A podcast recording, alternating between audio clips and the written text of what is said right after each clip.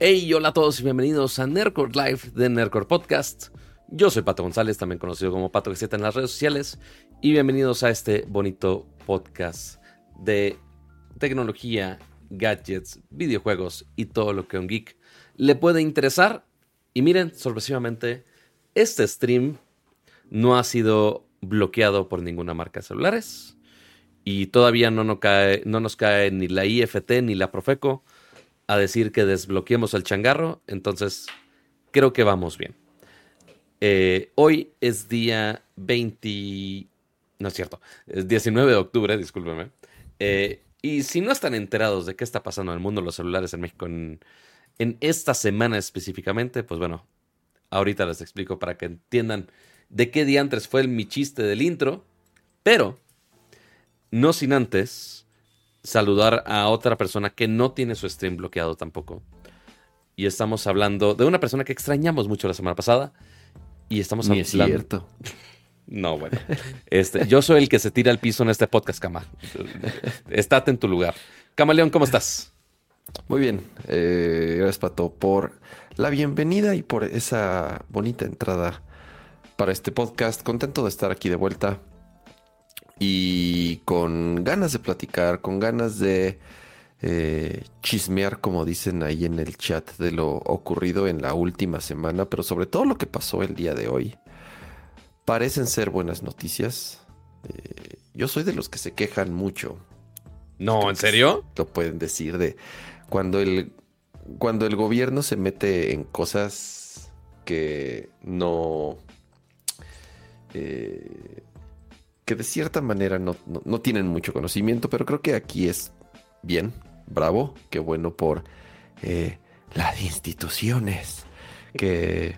Al qué, bueno, no, se lo queremos atribuir a, Al menos nuestra bolita de algodón no ha dicho nada al respecto. Entonces no le quiero atribuir nada que no deba de La medalla se la va a colgar, Pato, obviamente. Es muy posible. No, o sea, el anuncio fue hoy. Quién sabe si fue después de su mañanera o no. No tengo la menor idea. Pero a ver, a ver si nos podemos librar de que el, el anuncio fue hoy, pero a ver, apenas es un anuncio. Ahorita lo platicamos.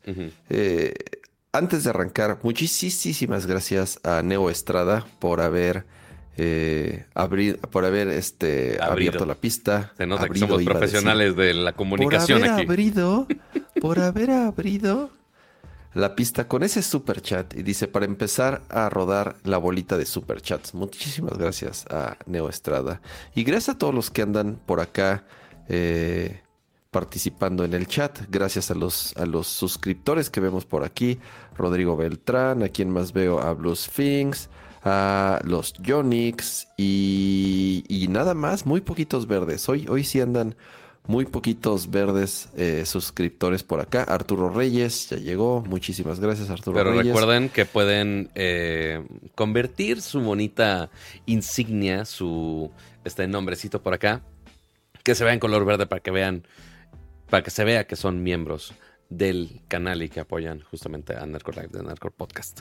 Y si están escuchando la versión en audio, están viendo la grabación, pues bueno, se están perdiendo esta bonita interacción en vivo. Así que recuerden, todos los jueves, nueve y media de la noche que estamos aquí chismeando de tecnología y todo lo que uno quiere jugar y, este, y demás de tecnología. Saludos Ricardo, también eh, otro miembro dice saludos normalmente desde Cuernavaca, ahora hasta San Salvador. Órale, eh, ahora anda por allá por el, Salvador. Eh, supongo. Muy paseados todos, ¿eh? Mucho presupuesto en viaje y no presupuesto en, la membresía de Nerdcore Live, ¿eh? Ahí, un, tal presupuesto. Ya vi que, ya saben, que Neo Estrada pues ya puso su membresía y ya destinó dinero de sus campañas de marketing digital. Ya la está destinando aquí a Nerdcore. Eh, Danny Boy ya actualizó justamente ahora, ya es miembro pro. Muchas, muchas gracias. que hecho ya era, porque ya tienes su insignia que creo que es de un año, si no me equivoco. Así es. Pero, renovó su, suscripción. Muchísimas gracias, Danny Boy. Como saben, este es, este es un podcast independiente. Esto es un podcast indie. Con gustos bien dementes. Eh, así es, no tiene, no tiene patrocinios, no tiene patrocinios tampoco. Ya ves, muy de vez Así es, todo, todo, todo lo que hacemos es gracias a su apoyo, gracias a sus suscripciones, gracias a sus likes, gracias a sus recomendaciones. Entonces, Eh, ya lo saben, si quieren apoyar Nerdcore Podcast, la forma más sencilla es, sí, suscribiéndose, sí, con sus superchats, pero también sobre todo con su like y con sus recomendaciones si no tienen la posibilidad de eh, suscribirse o, ser miembro. Em, ¿Dónde estuve? Gracias, Pato, la semana pasada por, por entrarle al quite, por cubrirme. Me fui a Guadalajara, estuve por allá una semana completa por cuestiones de chamba. Aproveché para visitar a mi hermano, que también vive por allá. Eh, me gusta, me gusta, me gusta Guadalajara, Pato. Se come bien, se vive. A ver, si se come, si se come bien. Se come bien. fuiste Al, fuiste al mejor. Muy bien. ¿Fuiste al mejor ramen de Guadalajara o no? Fui, fui, no, no pude. Eh, estuve. Te digo algo, Pato. Me despertaba al, antes de las 7 de la mañana. Ok. Eh, Digo, era, era viaje de chamba principalmente. Así es, era, era viaje de chamba. Entonces, eh, otros, otros compañeros de otros estados viajaron también a, la ciudad eh, porque fue una semana de, un evento importante. mi jefa, por ejemplo, que no la conocía, vino de Estados Unidos también. me tocó conocer a todos. Estuvo súper cool. Lleva, o sea, prácticamente casi, digo, año y medio y no conocía a nadie. Ok. casi todos están o en Estados Unidos, o en Monterrey, o en Guadalajara. Yo estoy eh, aquí en Ciudad de México, casi no hay nadie en Ciudad de México. Y si recuerdo bien, eh, parte de los de tu equipo sí, sí te seguían del podcast antes, ¿no? Sí, sí, estuvo chistoso porque cuando entré y me presenté y todo, este, ya después en el Slack me empezaron a contactar unos y decían, ah, yo te conozco, yo ya te seguí en Nerdcore. Y yo, ah, qué cool. O sea, raro ahí como que ese, esos dos mundos colapsados. Eh, pero bien, la verdad me la pasé súper cool. Eh, eh, como te digo, se come bien. Todos me dicen que se vive bien. El tráfico no está chingón manejé, también es porque manejé mucho, manejé, manejé más que, eh, creo que en una semana manejé más que un mes aquí en la, lo que, lo que manejo un mes aquí en la si Ciudad no tienes oficina acá. Bueno, sí tienes, pero no la usas. Así es, el, tráfico está muy pesado, muy, muy, muy pesado. Según yo, casi como en la Ciudad de México, te podría decir que a veces peor porque por lo menos en la Ciudad de México conozco rutas alternas o hay muchas callecitas ahí como para eh, tratar de evadir. Allá no conozco también, entonces me guiaba ahí nada más por, por maps y lo que me decían. Y sí, muy pesado el, tráfico. Caro, caro igual que la Ciudad de México. O sea, ya también... Em, Dice de Kaikistec, la gente de Guadalajara no sabe ni manejar, Yo, yo no voy a decir nada porque no, no quiero, no quiero meterme, no quiero polémica. Eh, tenemos suficientes polémicas hoy. Así es, así es. No quiero meterme en problemas. Pero noté algo muy particular que es que todos manejan como pegados del lado derecho. Ok. No sé, por lo menos es algo que noté. Maneja, se cargan siempre del lado derecho y luego los carriles de centro o izquierda van un poco casi vacíos. Y entonces yo decía, está raro, será, no sé, ya me iba yo por ahí. Eh, no sé por qué, eh, a, lo mejor es algo ahí que... Eh, Algún truco que no sabemos.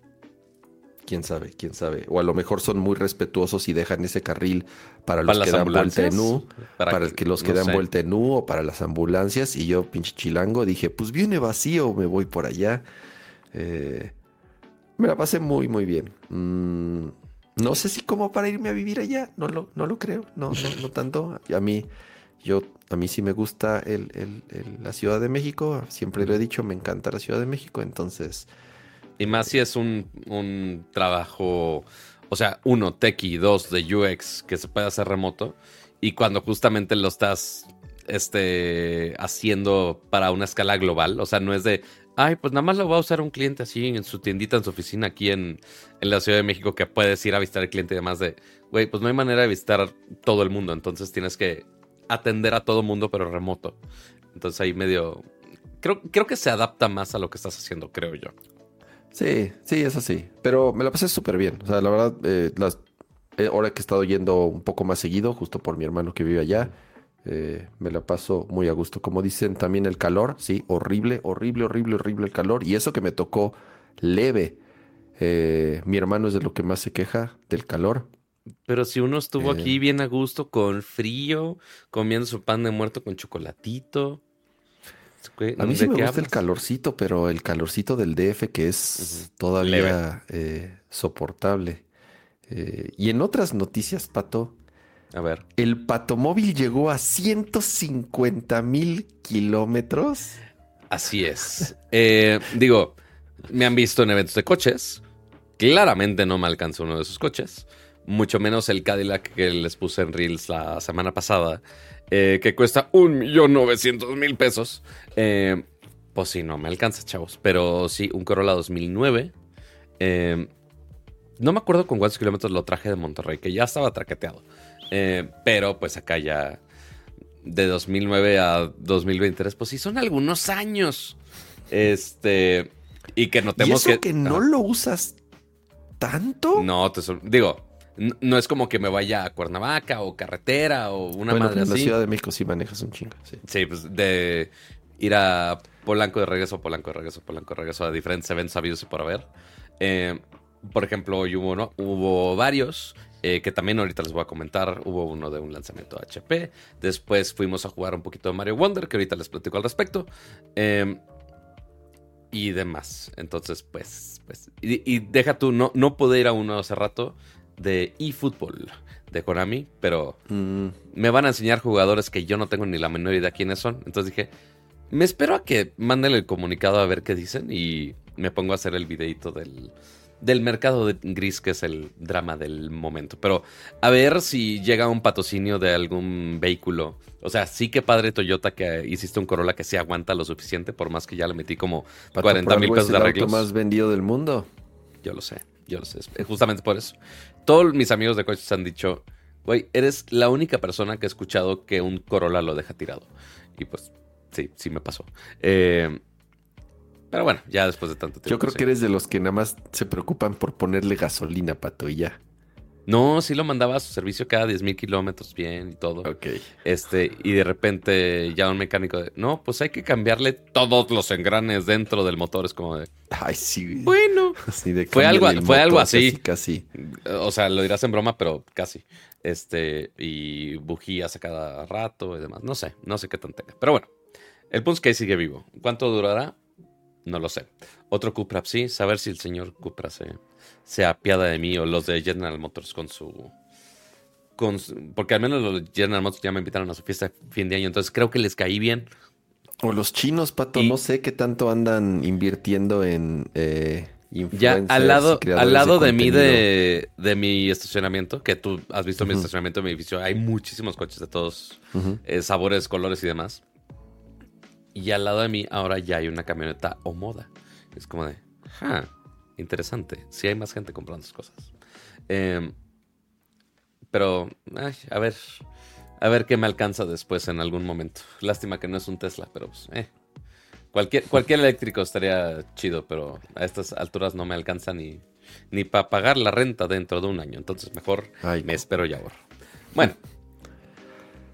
Oye, ¿Hablamos ver. ahora sí de tecnología o no? Vamos a hablar de tecnología, vamos a arrancar el programa y, y antes de dar la, la buena noticia de hoy, yo quiero saber, porque me perdí la semana pasada de todas las noticias, la verdad no, no leí nada, no supe nada, sé que lo platicaste en el podcast. Y, a ver, Pato, te pregunto, ya sabemos bien quién está, quién estaba detrás de esto, porque yo asumí tal vez erróneamente, que los carriers, ya sea Telcel, ya sea Movistar, obviamente ellos también les convenía esto, porque ellos son los, creo- quiero pensar, los, los vendedores número uno de teléfonos de todas estas marcas en el país. Quiero pensar que son los carriers quienes más equipos mueven y más equipos venden. Entonces, evidentemente a ellos les convenía. Pero mi pregunta es, ¿quién empezó con esto? ¿A ¿Quién tuvo la brillante idea? ¿Sabemos eso o, o eso todavía no sabemos? El problema de todo eso es que obviamente a quien le preguntes se van a hacer el que ellos no fueron y van a intentar atribuir la culpa a algo más. Eh, Mm. Y algunos ya cuando los empiezas a acorralar un poco, pues ya van a decir, de, no, pues nada más por el mercado. Y, o sea, pero nada más lo tiran muy al general. Entonces, el primero que aplicó, así la historia resumida para no repetir todo el podcast pasado. ¿Qué pasó? Empezaron algunas marcas a decir, oye, tú compraste un teléfono, pero no fue por un distribuidor autorizado mío, sino que fue por un eh, tercero, se hace o algún vendedor random en Amazon o en Mercado Libre o en cualquier tienda que quieras. O hasta en Walmart, que incluso muchos hasta dicen, en yo lo compré en Walmart, en Liverpool. O sea, el en marketplace de. Walmart o Liverpool, que no son directamente ellos, sino que es un tercero. Eh, pero finalmente la marca no le gusta porque pues, no, no está recibiendo ese ingreso. Eh, ¿Fue Samsung? ¿Samsung fue el primero en No. empezar esto? no, no, no, no. no. Ah, ok. voy, espérate, espérate. Ah, ok, ok, ok. Va. Empezó esto, Cama. O sea, lo empezaste a escuchar ahorita. Pero esos bloqueos empezaron en octubre, pero del año pasado. 2000. Ah, chinga. Exacto. Pero, oye, ¿quién va a empezar a hacer bloqueos así y que no te enteres? ZTE claramente, o sea, hizo ruido así chiquito, pero no al Sí, tres impacto. pelados en México. Correcto. Bueno, te sorprenderías. Este, pero pues sí es un mercado super gama de entrada, no tiene un market tan grande como lo es Motorola y Samsung. Ya después, hace unos meses atrás, ya empezó la noticia fuerte, pero con Motorola. En junio o julio, no estoy totalmente seguro, pero hace unos meses. Ahí sí fue de, ay güey, ya que, o sea, y Motorola algunos meses sí ha estado en número uno de ventas en México incluso.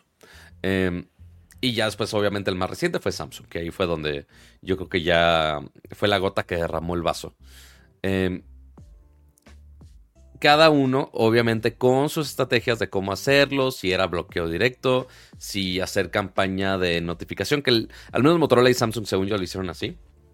Que era primero mandar notificación de, oye, tu celular no es de, de, de nuestro equipo, es de mercado gris, este, pierde, tiene tales beneficios, no tiene garantía en México, etc, etc.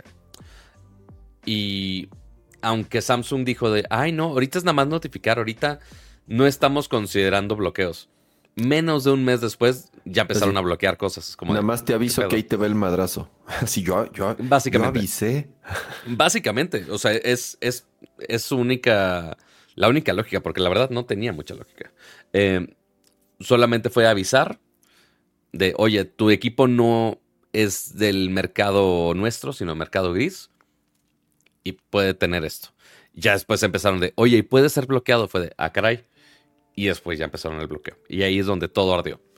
Eh, porque, de hecho, te había comentado hace un- unas semanas y asumí, dije, ay, el bloqueo, pues nada más te deben de bloquear los datos, no debe afectar nada más.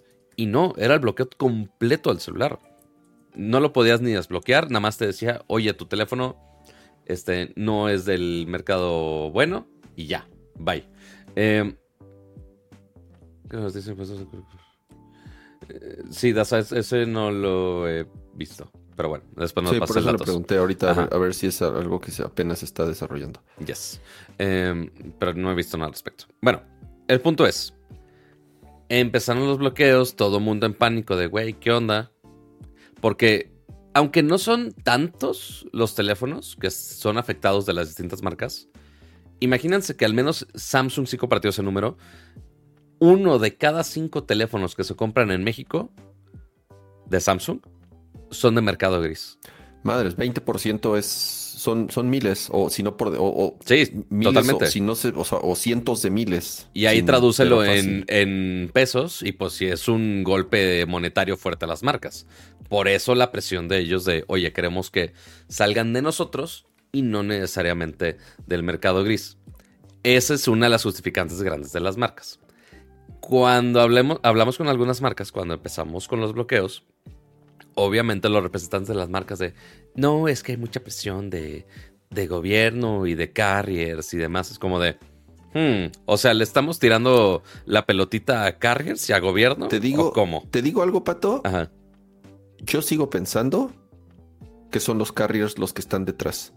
Yo sigo ¿Qué? pensando que son los carriers los que empezaron esto. Las marcas. Las marcas. Eh, justo abajito. Ahí está.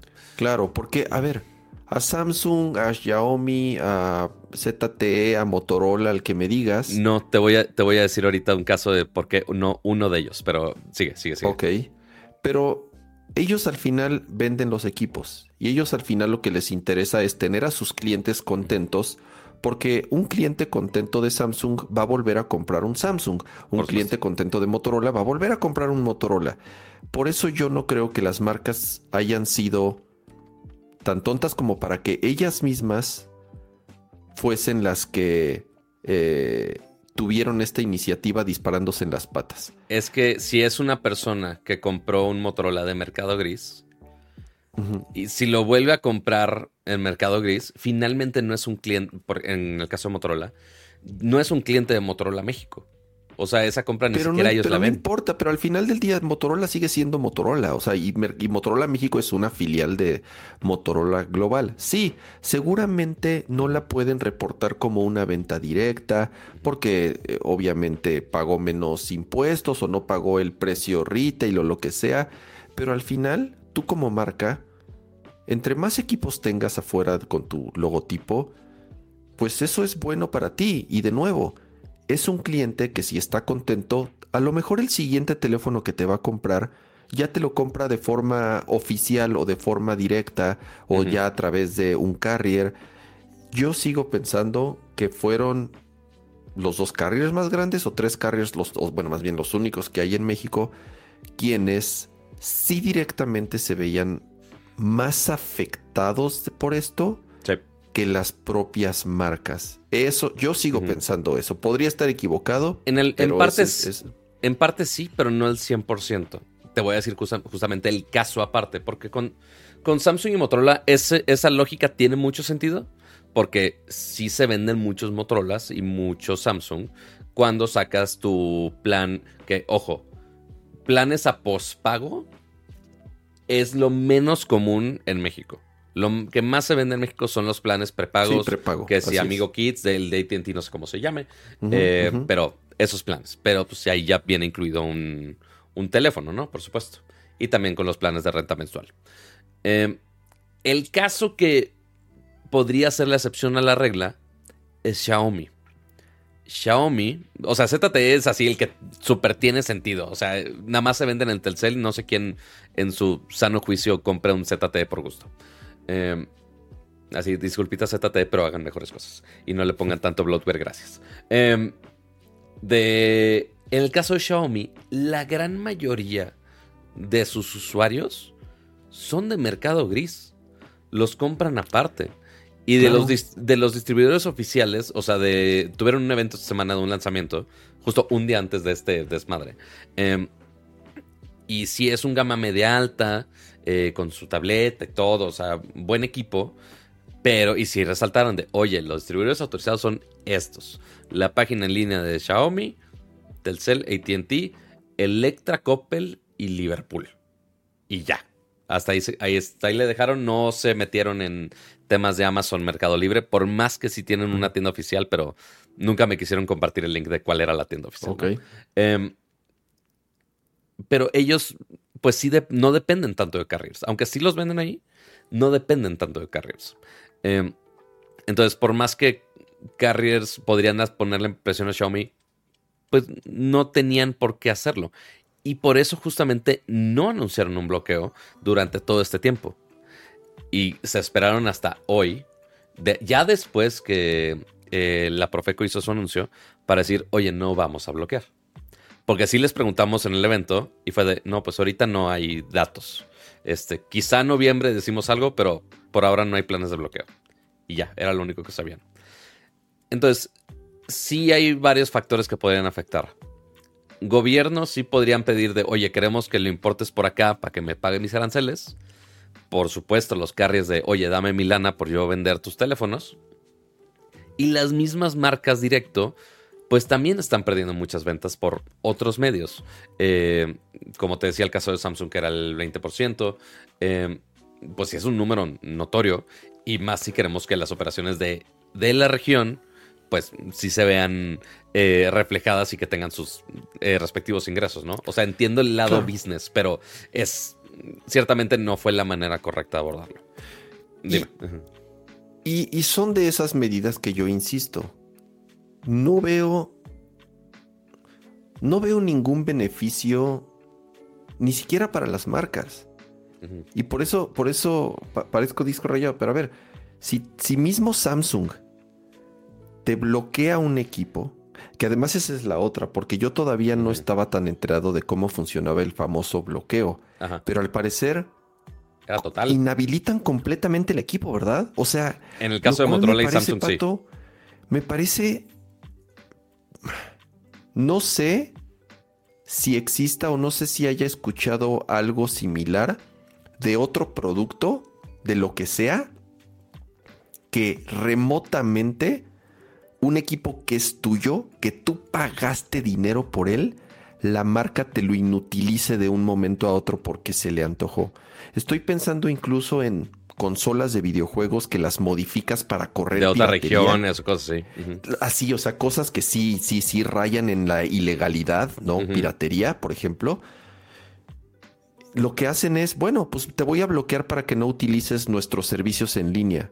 Pues está bien, me, me parece justo. ¿Por qué? Porque muchas veces esos exploits hacen que hackees los juegos o que, haga, o que hagas trampa, ya sabes. Y sí, me, pare, me O parece que bien metas que si hasta tú- malware en los servidores.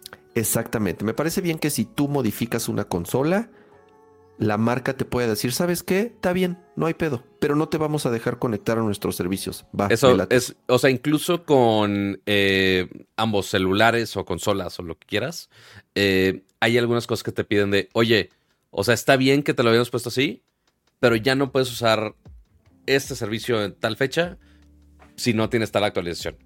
Y que está bien, o sea, usualmente son cosas de seguridad o que cambian la infraestructura, cosas así. O sea, no por maliciosos es de, oye, nada más estamos, necesitamos el nuevo protocolo y ya, that's it. Pero sí, no, no había muchos casos así que de, de plano te bloquearan totalmente el equipo. que te eh, lo que te lo inutilicen por completo. Yo no, yo no, yo no sé, yo no sé qué es, yo no sé si eso si eso haya pasado con anterioridad. No recuerdo. Yo tampoco, no recuerdo que haya pasado con algún otro gadget o equipo o lo que sea. Sí hay ahorita porquerías como por ejemplo las impresoras de HP. Ah, que sí. si no pagas, es- eso me parece una verdadera porquería. Creo que ya quitaron lo de la suscripción. Que si no pagabas la suscripción no podías imprimir. O sea, ¿me entiendes? Tienen caca en la cabeza cuando se... O sea, ¿quién es el No, pinche bueno. ejecutivo brillante que se les ocurre esas este, fabulosas ideas? Es, es una... eh, Es, es aborrante. De- pero a lo que voy es de eso. Eso es horrible. Pero todavía es peor que con un botón te inutilicen el equipo por el cual pagaste, ¿no? Eso está muy cañón. Yo no, yo no conozco, yo, yo no, no ubico un precedente de eso. Bluesfix Mac- Maco en el chat dice: Ese ejecutivo que hizo los bloqueos salió de EA. No me Yo sorprendería. creo que sa- salió de EA o salió de Unity, de cualquiera Cualquiera. de los dos. Eh, Digo, ya que lo corrieron de Unity al, al CEO, pues quizá ya terminó en, en Samsung o Motorola en algún lugar del celulares de México. Qué extraño. Eh, pero bueno, entonces, sucedieron estos bloqueos. Empezó a arder Troya. Todo el mundo presionando a todas las marcas de güey, ¿qué pedo? Eh, porque al momento que ya Samsung y Motorola estaban bloqueando, faltaban, de los dos grandes que nos faltaban, era eh, Oppo y Xiaomi. Oppo ya había dicho que sí estaba, ya estaba confirmado que iba a bloquear, pero no sabía específicamente cómo. Y Xiaomi lo hizo después del anuncio de- del día de hoy. Porque ahora, pues ya pasaron los bloqueos, se armó un drama, todo mundo quejándose, que también fue parte importante que todo mundo, ya cuando se dio cuenta del problema real, es, oye, esto no está bien.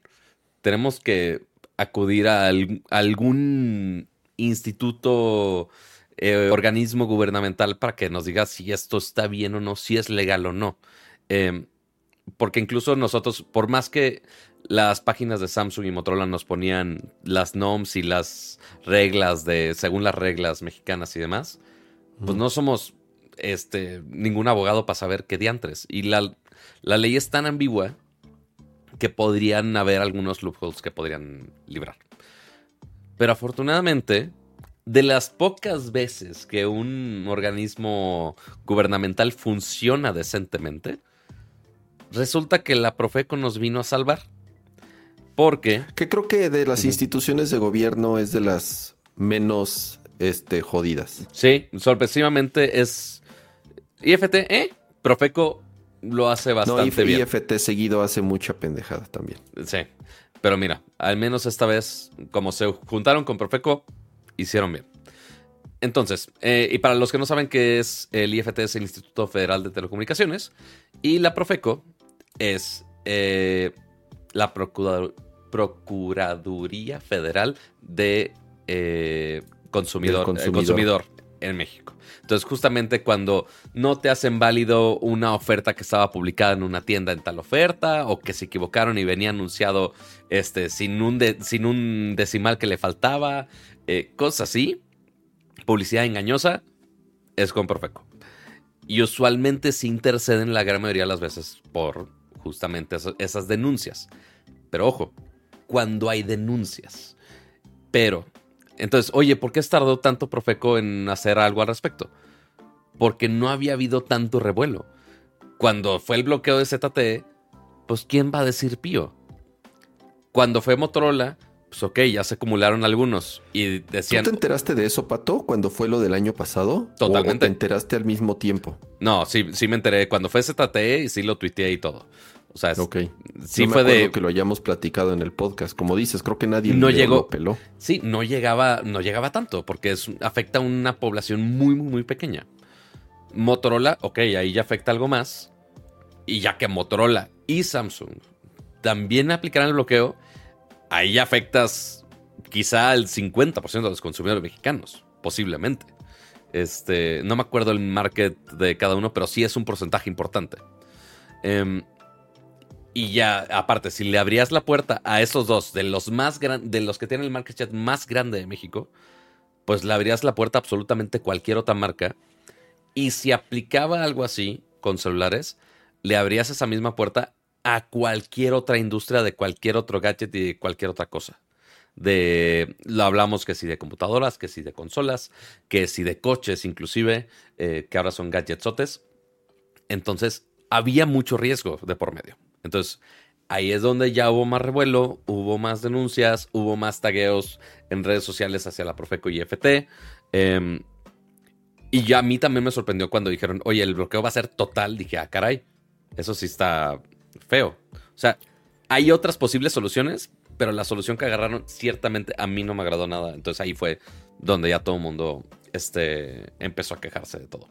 Con toda razón. Ajá. Y ahora, ¿qué puso la Profeco el día de hoy? Que ahora sí, medio vimos un poquito de luz al final del túnel. Dice, Profeco e IFT llaman a la suspensión inmediata del bloqueo de teléfonos celulares porque esto afecta a los derechos de los consumidores y usuarios finales. Que ojo, aquí fue solamente un llamado, no es... Eh, Así es. Tampoco fue de obligación, tampoco fue de, oye, los vamos a multar por hacer esta cosa. Es de, oigan, les vamos a pedir amablemente que se aplaquen. No hubo ninguna amenaza, no hubo así de, oye, se pueden atribuir algunas multas. No llegó a tanto. Pero sí, sí va totalmente a decir de, oye, necesitamos que estos bloqueos no sean totales eh, y que pues cuiden los derechos del consumidor, porque al menos a como lo están haciendo ahorita, sí están afectando los derechos del consumidor. Eh, que si libre comercio. me hubiera encantado que pusiera la Profeco específicamente cuál es el, derecho, así la línea legal de, ah, es este punto el que están violando. Sí, cuál es el fundamento. Exactamente, lastimosamente no lo ponen. Digo, con que digan, con que diga la Profeco, están violando algo, fine. Suficiente. Por ahora es suficiente arreglo. Ya que solución legal vayan a hacer después, no tengo la menor idea. Pero al menos es, esta comunicación fue suficiente. Digo, ya aquí se, se respalda un poquito más de, oye, que les, se respalda que sea telefonía móvil, eh, bloqueando unilateralmente, que no, no se respaldaron con ninguna otra cosa, nada más porque la marca dijo, ah, lo quiero bloquear y ya. Igual, por lo mismo que no querían poner em, quejas de por medio ni culpas a alguien más. Eh, y la Profeco también reconoce que las importaciones de mercado gris sí pueden afectar la calidad de la prestación de servicio. Sí, tienen razón, tienen razón. Y es, y es un tema también complicado para las mismas marcas, porque muchas veces, por la misma ignorancia, pero también porque es, válido tener esa duda. Si tú vas a comprar un teléfono y lo compraste en Mercado Libre o en Amazon o en Walmart o en Electra o en Liverpool o, en un tianguis o no lo sé, y tú compras un Samsung, un Motorola o lo que sea, y si y se, te descompone, pues la gente a veces no sabe o, a veces, o, se hace mensa o, tal vez es válida su, su eh, el motivo por el cual quisieran aplicar una garantía. No sé, porque el tele. O, o, mandarlo a reparación. Y entonces ahí mismo las marcas pueden decir, ¿sabes qué? Pues no, no, porque no lo compraste de forma. Eh, de la forma. en los canales adecuados, por no decir otra cosa. Y que siempre ha sido el problema de no saber. O sea, un consumidor normal es de, oye, entro a Amazon y dice que es vendido por Amazon México, por ejemplo. Yo sé que hay mucha gente que confía en Amazon México. De, oye, yo lo compré aquí. Ah, no, no es. Es como, pero ¿cuál sí es? O sea, no hay, no está el simbolito de, ah, compra autorizada, de, ah, este, obviamente no te van a decir, este teléfono no tiene garantía con el fabricante aquí. Pues no, claro que no. Este, entonces, leve complejo. Muchísimas gracias, eh, Raúl Jesús, por 30 meses miembro. Él es miembro ultra. De verdad, Raúl, muchísimas gracias. Dice, ahí está un change que estaban organizando uno eh, Tecnonauta y unos YouTube, un change, un change.org, me imagino. correcto. no conozco un caso de change.org que realmente haya funcionado. No, no, sé, a lo mejor existen, pero yo no según yo es como gritarle al, al así al, al pozo. Em, muchísimas gracias Fernando Maldonado también por ese super chat y dice, TechTubers extranjeros tomaron una postura mucho menos tibia que los tubers mexicanos. ¿Creen que sea por miedo a perder beneficios por parte de Samsung? Ese es un tema que incluso, o sea, digo, eh, siendo honestos, lo hemos platicado nosotros como creadores de contenido y como eh, eh, personas que sí, a veces dependemos, ¿no? Del, contenido que nos, que nos dan las marcas, de los equipos que nos prestan las marcas. Y yo digo, yo por lo menos, Pato, quiero pensar, o sea, también, o sea, somos, tratamos de ser lo más transparentes posibles cuando decimos, a ver, esto, este equipo es prestado, este equipo es regalado, o este equipo lo compré yo, o no sé, digo, dentro de lo que ustedes nos puedan creer. Eh, no, y también en, Dale, dale, perdón. Sí, digo nada más para terminar. Es un tema, es un tema complicado y, y entiendo que muchos creadores de contenido eh, pues que sí reciben pautas y hacen campañas de esas marcas que son, pues las marcas de celulares son las que más invierten en México en cuestión de pautas y en apoyo a creadores de contenido, pues es un, es un tema delicado, es un tema, no, es, no está fácil de pronto este, estar en, en, en es una situación compleja por, por, todo, o sea, ¿por, por qué? Pues porque hay intereses, porque hay dinero, porque eh, ahí está tu integridad como creador de contenido o está tu profesionalismo, o sea, son muchas cosas. Yo no puedo hablar por otros creadores de contenido, hablo por mí y yo, yo solo puedo decir que es un, es un tema complicado y por lo menos nosotros quiero pensar que lo haremos siempre de la forma más honesta y transparente. Eh, y, pues ya será cuestión de ustedes que nos crean o no. no, y digo, afortunadamente la gran mayoría de las veces las marcas están publicando cosas buenas, positivas o a veces controversiales de, ah, oye, lanzaron tal equipo que se está chido o no, ah, estas lo hicieron chido, esto no. Ok, y pues sí, es del anuncio global y ya. Cuando hay un drama de este nivel, y más nivel legal, este, y específicamente de localizado a nivel mexicano, pues sí intentamos buscar la información directamente de las marcas, de, oye, ver qué pedo, tampoco ser nada más de, ah, vamos a tirarle más fuego al caos y ya. Eh, que al menos los, los creadores de contenido de otra región se pueden darse el lujo más fácil.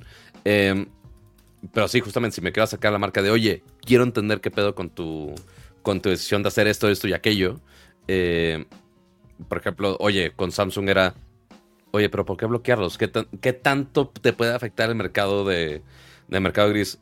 Ah, pues es uno de cada cinco celulares. ¿eh? Ah, ok, ya medio entiendo esta parte de la postura. O también en este caso, oye, marca, ya que salió el comunicado de la Profeco, ¿qué pedo? ¿Qué hacemos? Porque algunos sí pusieron el comunicado ya en público y otros fue de, mmm, abajito. O sea, si me preguntas te respondo. Pero público no está. Lo cual se me hace rarísimo, pero se puede. A ver, entonces, volviendo un poquito a lo de el comunicado de, de Profeco. En resumen, básicamente es, o sea, sí paren lo de los bloqueos inmediatamente. Sabemos que hay mercado gris. Ah, mira, dice aquí. El bloqueo absoluto de los equipos terminales bajo la forma en la cual se está llevando a cabo afecta a los derechos consumidores y usuarios finales. Aquí es clave. El problema que tiene Profeco ahorita es el bloqueo absoluto. Puede haber otro bloqueo que medio no les haga tanto ruido. claro, pueden hacer un bloqueo que simple y sencillamente no te deje conectar el teléfono a la red celular. Correcto. O sea, puede haber varios sistemas de bloqueo. Si nada más o ponerte una notificación castrante cada eh, dos horas, o bloquearte nada más conexión al celular, o no sé. Puede haber otras maneras, pero al menos este modo de bloqueo en específico sí fue donde ya Profeco dijo, eh, aquí, aquí ya te pasaste lanza, para no decir otras expresiones.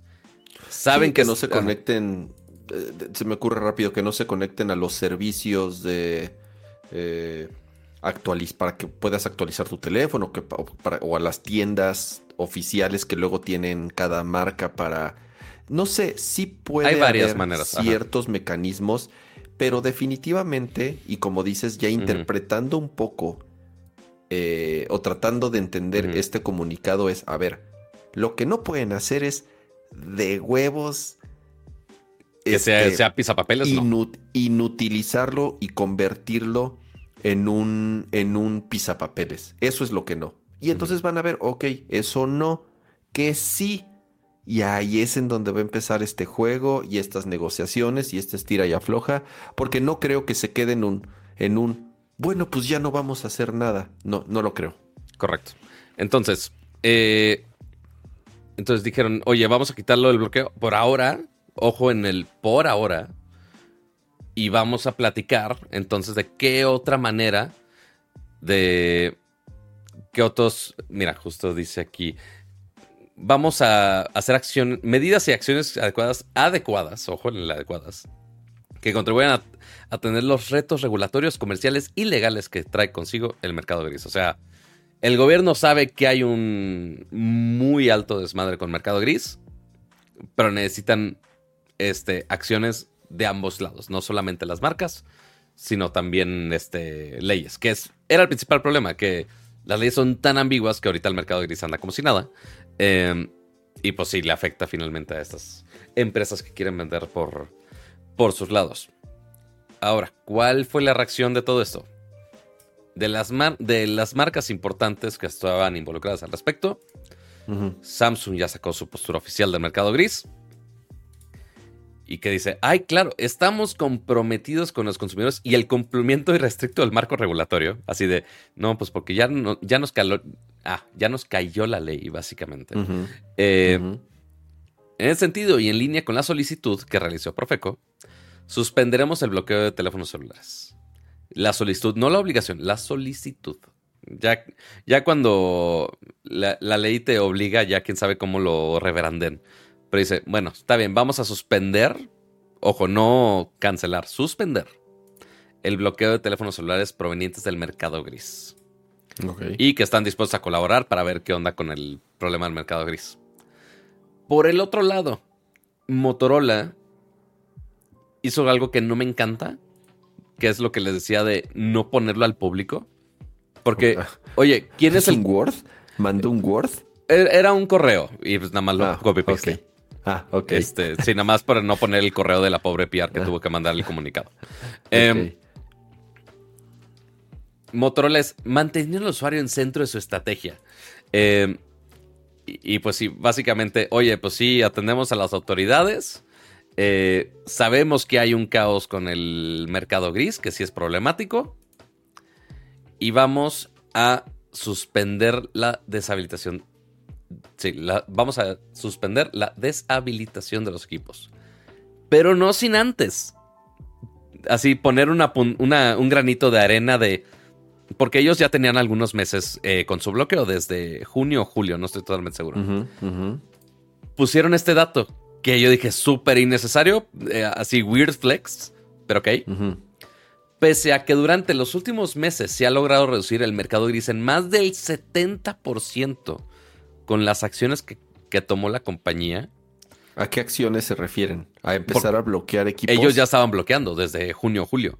Mm, interesante, o sea, lo que ellos están diciendo es que este método es efectivo. Correcto. Pero pues claro que es efectivo porque están inutilizando equipos. Pero yo vuelvo a lo mismo. Y, y deja, deja si inutilizando. si yo tenía, si yo tenía un Motorola y me lo bloquearon, en mi vida vuelvo a comprar un maldito Motorola.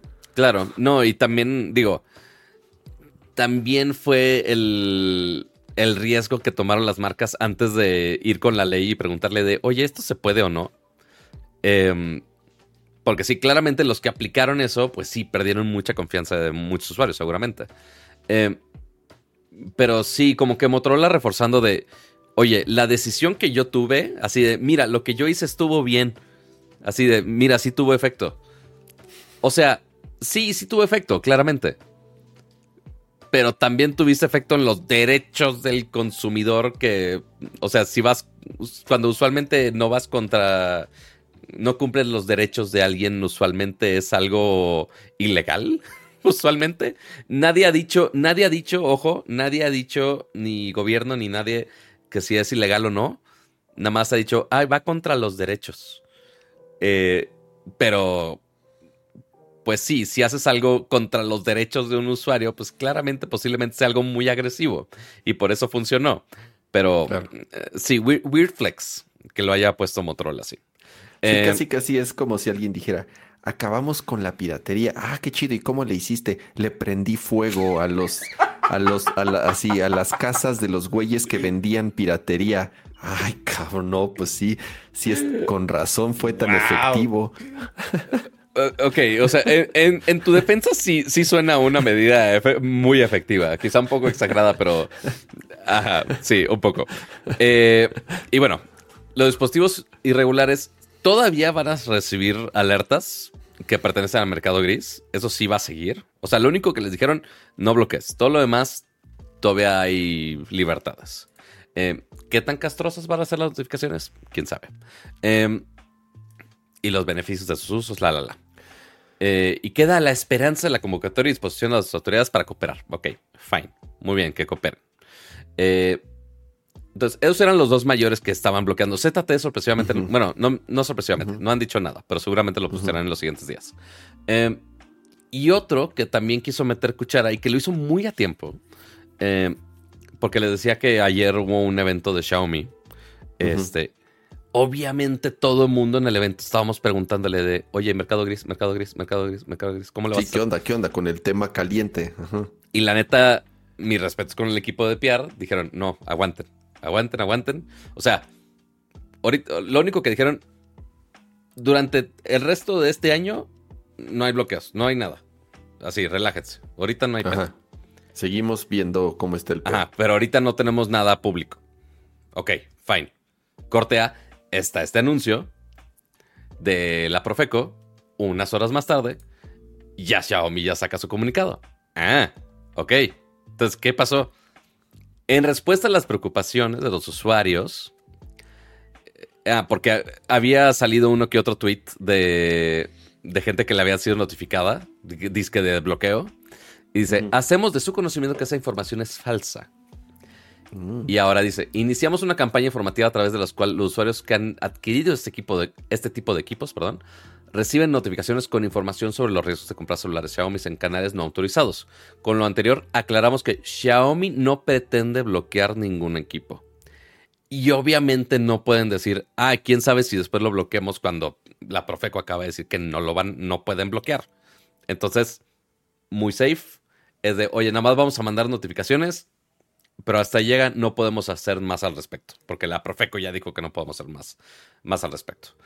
Y de esos han sido los comunicados que ha habido sobre las diferentes marcas al respecto. Mira, estos, como dices, se esperaron al momento adecuado a que por lo menos hubiese una postura por parte de las autoridades. Eh, ¿Qué pasa? Porque, a ver, la palabra mercado gris también es un poco truculenta. ¿Qué pasa si yo me traía un teléfono de Estados Unidos? ¿También me lo bloqueaban? Yo viajaba a Estados Unidos, me compraba allá mi Samsung o mi Motorola o lo que sea y me lo traía a México. En teoría, con Motorola no sé específicamente cómo funcionaba ese caso. Se supone que sí podías. Porque una, como un loophole de todo esto, eh, un hoyo legal, eh, es que únicamente afectaba a los teléfonos que eran activados en México. No sé si el activar sea nada más prenderlo y que estés dentro de GPS gringo mexicano, no tengo la menor idea. Eh, pero en el caso de Samsung sí habían establecido muy bien ese caso.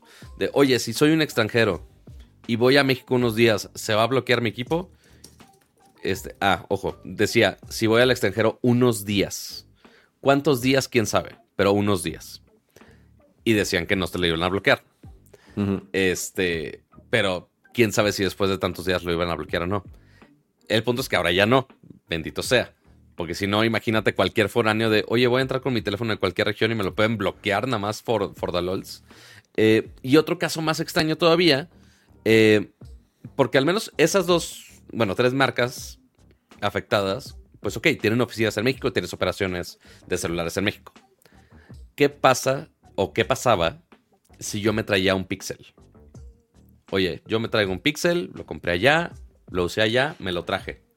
¿Quién te lo bloquea si no existen aquí? Google México existe, pero no tiene división de celulares. Entonces, si no tiene división de celulares. No tiene ni vela en el entierro. No tienen velo en el entierro. O me traigo una marca que no la vendan aquí. Eh, Red Magic. Un, marca de celular china que no la vendan aquí. Oye, me lo traigo. ¿A ¿A quién, ¿Con quién te quejas de que lo bloqueen? Nadie. Por eso es otra otra reafirmación de que los, los, responsables directamente son las marcas, porque no hay nadie más que se pueda quejar con ellos. Eh, pero pues, al menos de esa decisión ya se revirtió. A la fuerza, pero se revirtió. Eh, digo, hubieran tenido más confianza si lo hubieran hecho por gusto y por iniciativa propia.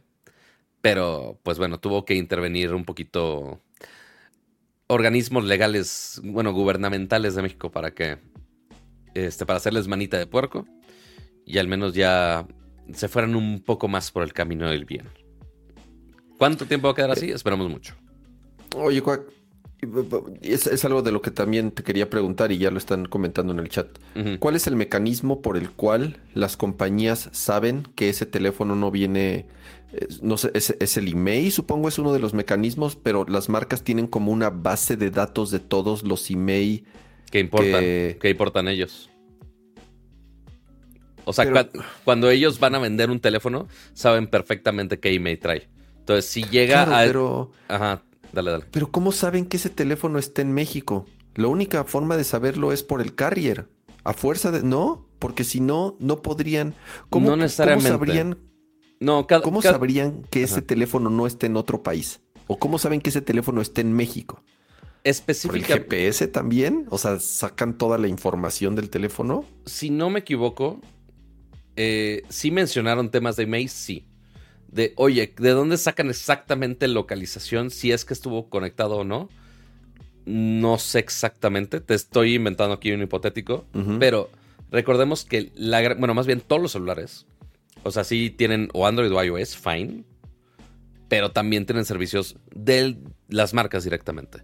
Entonces, oye, tienes eh, sí servicios de Google, pero también está conectado a una app de Motorola que está dentro del OS, que cualquier conexión que hagas va a reportar de, oye, estuvo o en esta IP o estuvo en tal región. Eh, y no necesitas irte tan específicos. O sea, para irse a temas de privacidad, tampoco llega a eso pero nada más con decir de, oye, es un IP de esta región, ya con eso es suficiente para decir de, oye, está en esta región. Eh, tenga o no conexión celular. Si tienes eh, conexión celular, pues más obvio todavía. Eh, o sea, eventualmente tu, teléfono sabe qué número estás usando. Ya con eso es más que obvio. pero sí puede ser un ping de cualquiera de los servicios que tengas del celular y ya con eso sabes. Aunque sea el país, sin pedo. Al menos que tengas un VPN el 100% del, tiempo, lo cual dudo. pero sí, es, es fácil de traquear, siento yo. Ahora, una duda que eh, tengo que dar crédito que sacó la duda muy interesante este Bok, mi amigo Bok de Víctor Orco en redes sociales, eh, también conocido por su TikTok de reseñas de baños y también conocido por hacerse viral eh, como el chico del metro que tenía un iPhone 15. Em, y, ok, eso sí no me enteré. Hubieron varios así artículos de ah, tiene un iPhone 15, pero viaja en metros como de... ¿Qué pedo? ¿Por qué? Porque esto no... Claro, porque un iPhone 15 cuesta lo mismo que un automóvil. correcto. Eh, pero bueno, el punto es que puso un tweet hoy de, oye, entonces todas estas marcas tenían el poder de bloquear teléfonos. Ya vimos que Motorola pudo hacerlo, ya vimos que Samsung pudo hacerlo. ¿Por qué ese mecanismo, en vez de usarlo nada más para bloquear teléfonos porque sí. Así es. ¿Por qué no utilizaron ese poder para el bien, Pato? Para el bien. ¿Por qué cuando hay reportes de teléfonos robados no se usa eso? Porque con iPhone está fácil hacer eso. Ahorita ya con iCloud. pero tú lo haces, pero tú lo haces como dueño del equipo. También.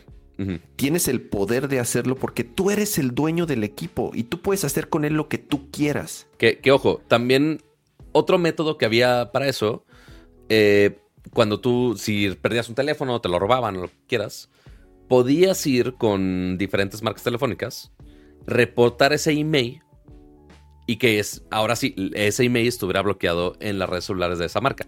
Perfecto. O sea, ahí medio inutiliza el, el, teléfono, aunque sea de la conexión. Pero si lo querías bloquear completo para evitar el fomentar que la gente de, oye, ya no me voy a robar Samsungs porque los bloquean y ya vale madre, ¿Por qué Samsung no implementaba eso o Motorola implementaba eso como medida de seguridad y fomentar que no robaran teléfonos de su marca? Pues ¿por qué no, Pato? Porque ahí ya no les estaba afectando en su bolsillo directamente. O sea, ya vimos que se puede. No sé si cambian, digo, eventualmente con pausa extra, si le cambias el ROM, si le haces mil brujerías, te libres del bloqueo, no tengo la menor idea. Espero no tener que hacerlo en ningún momento. Pero si lo pueden hacer. teléfono o algo así. Seguramente algo así, pero más complejo y que e, eventualmente son pasos extra que quizá un ladrón no quiera hacer. Eh, pero sí, si le das mecanismos extra para protección, pues claro que funcionan. Entonces, ya sabemos que existe el mecanismo. Ahora va a ser de, ah, ahora sí úsalo para lo que debe ser usado, hijo de tu tal por cual. Claro. E, Me encantaría que, que, eh, digo, se les cuestione y seguramente van a seguir cuestionándoles ahora, ya que vimos que tienen ese poder y tienen la capacidad de hacerlo, pues que usen ese poder para el bien, Pato. Eh, es un gran poder, por lo tanto tienen una gran responsabilidad por hacer el bien, Pato. Alguien ya quiere jugar a, Spider-Man. Antes, antes ya de, cerrar el tema, eh, mi última pregunta es, a las personas muchas o pocas, no sé, no sé si se revelaron los números de cuántas personas se desbloqueó, se les bloqueó el equipo. Número uno, ¿se les va a volver a, se les va a desbloquear? Quiero pensar que sí. Y mi otra pregunta es, quiero pensar que en YouTube o en foros había mecanismos para desbloquearlo por ti mismo. ¿Sabes algo de esto? No he buscado mecanismos. Eh, o sea, si hubo la duda de, oye, ¿cómo le puedo así rutear o hacer la magia negra para que se desbloquee? No llegué a una conclusión. Pero, digo, la manera fácil es, oye, vamos a cambiarle eh, la memoria, así formatearlo, lo cargas como cero, pero eventualmente va a ser la conexión, porque el email no lo puedes hackear, no lo puedes cambiar, o sea, está físico casi casi en el... O sea, al menos que cambies la bandeja SIM que vas, básicamente deshacer el teléfono. Pues, ok, como quiera va a hacer eventualmente esa conexión, va a reportarse Samsung y eventualmente te lo bloquearán otra vez. Podrías desbloquearlo, pero te lo bloquearían de nuevo. Ese es mi, mi pensamiento. Eh, no, lo, no, lo, probé, no, no es a ciencia 100% verificada. Eh, y el otro dijimos que era... El, ah, sí, se desbloquearon el teléfono. Al menos Motorola ya confirmó que los teléfonos que estaban bloqueados los va a desbloquear. Eh, porque lo digo, no lo pusieron en su comunicado tampoco, si se dan cuenta, pero eh, preguntó el equipo de Shataka, eh, preguntaron a Motorola y sí confirmaron que van a desbloquear los que estaban bloqueados. De Samsung no han dicho, seguramente van a hacer lo mismo, sería una tontería que, ah, ya hicimos la legalidad, pero vamos a dejarle legalidad. porque, pues, porque ahí sí vendrían ya las multas. Correcto.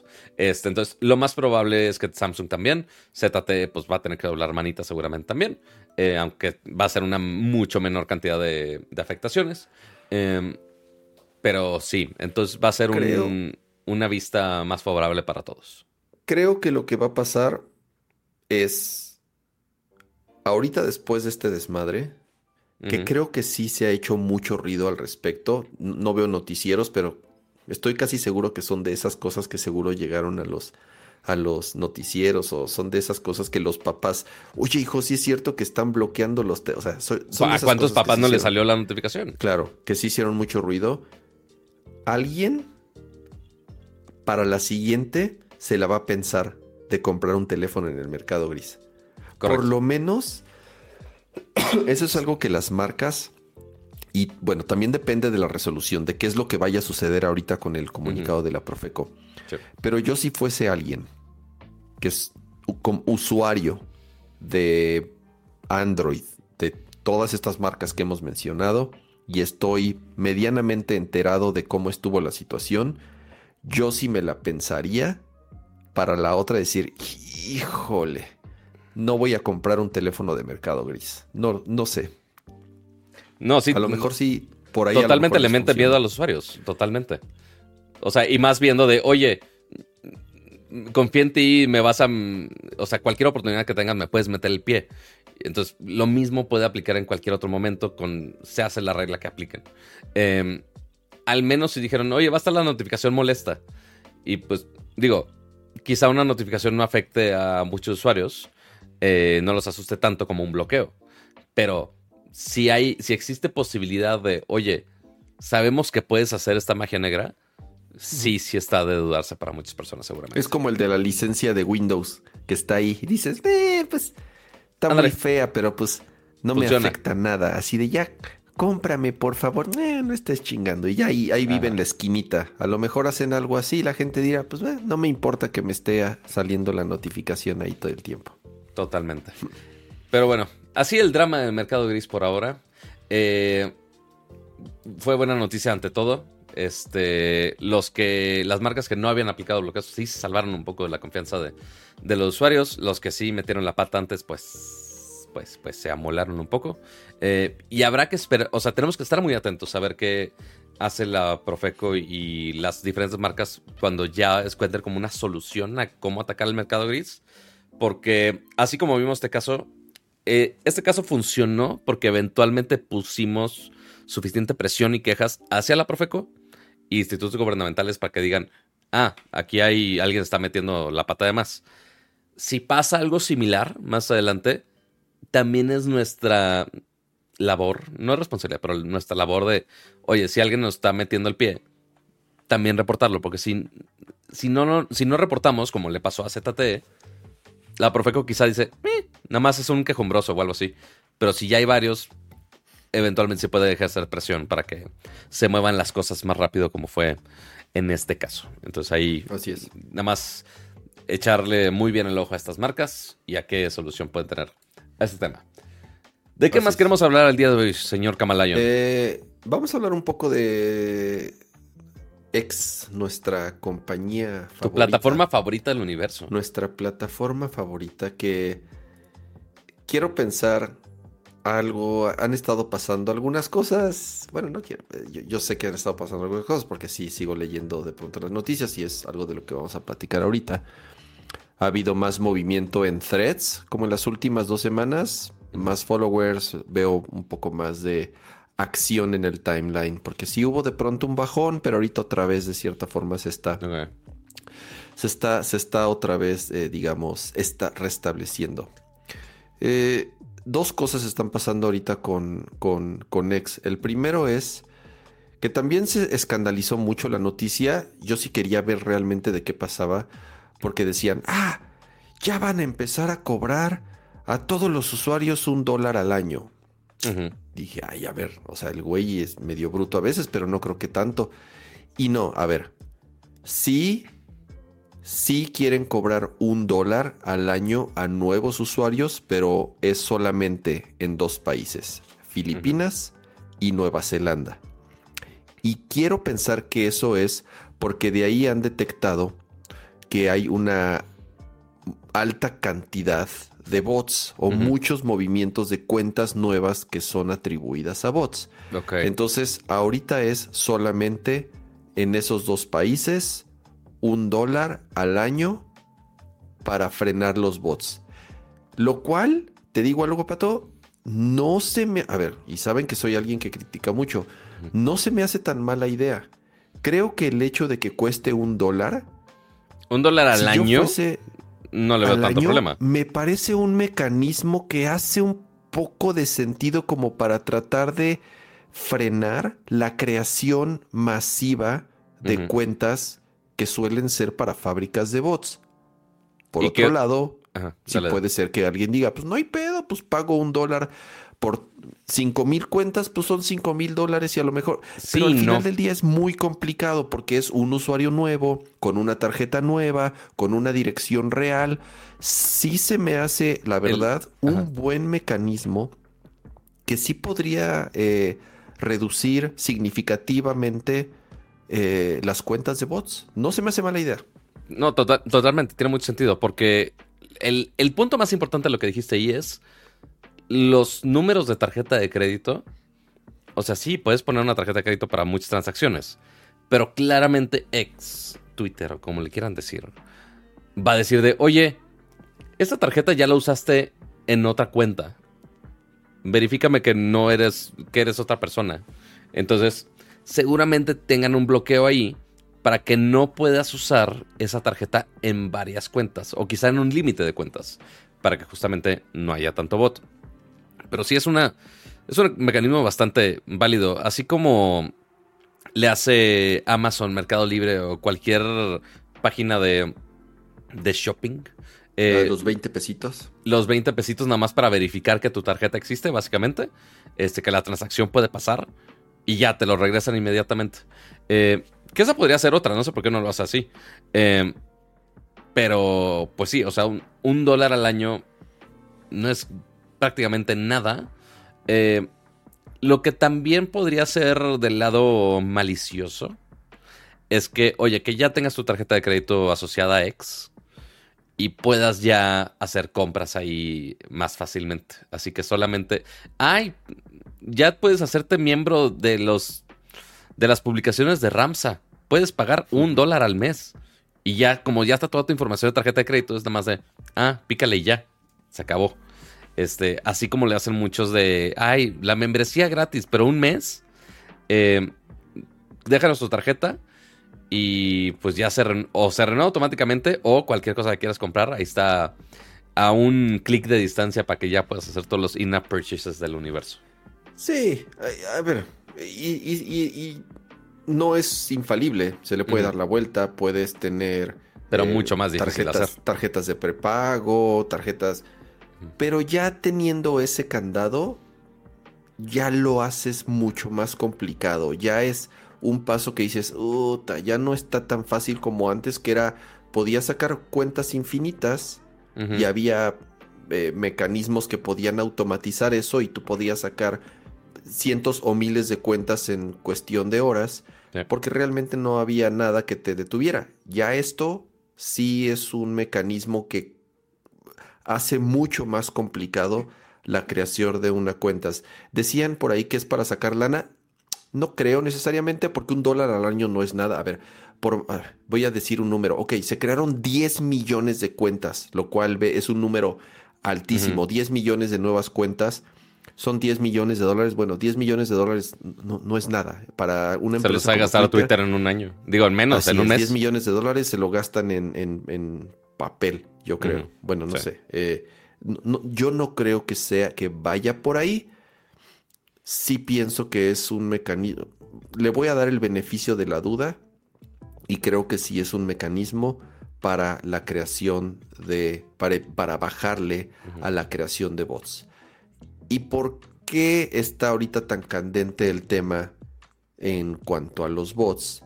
Va de la mano con, lo otro que quiero platicar al respecto y es el tema caliente que está ahorita también de la desinformación y que eh, la Unión Europea está ejerciendo mucha presión a X para que implementen mecanismos para frenar la desinformación. Y Elon Musk lo que dijo es, Ay, mejor me voy de Europa. Así de, ¿saben qué? Mucho pedo, prefiero, Prefiero no operar en Europa. Que es un caso muy similar por el cual está pasando Meta y por eso no existe Threads en Europa. Eh, Threads no no, no ha lanzado en Europa porque también hay mucha presión de que si no tienen medidas y, también lo de threads no nada más es por el tema de la desinformación, sino también es por el tema de cómo comparte información meta entre sus aplicaciones. Digamos que son, son esas dos cosas. La parte de la desinformación, aunque meta sí tiene mecanismos mucho más eficientes para, para combatir la, la, desinformación, pero también va por un tema de la privacidad y cómo comparten la información de sus usuarios entre sus aplicaciones. Pero me refiero a que es similar a que la Unión Europea es un poco más... Eh, exigente, digamos, en, temas que tienen que ver con, así es, con la privacidad o con eh, cuestiones tan dedicadas ahorita como la desinformación.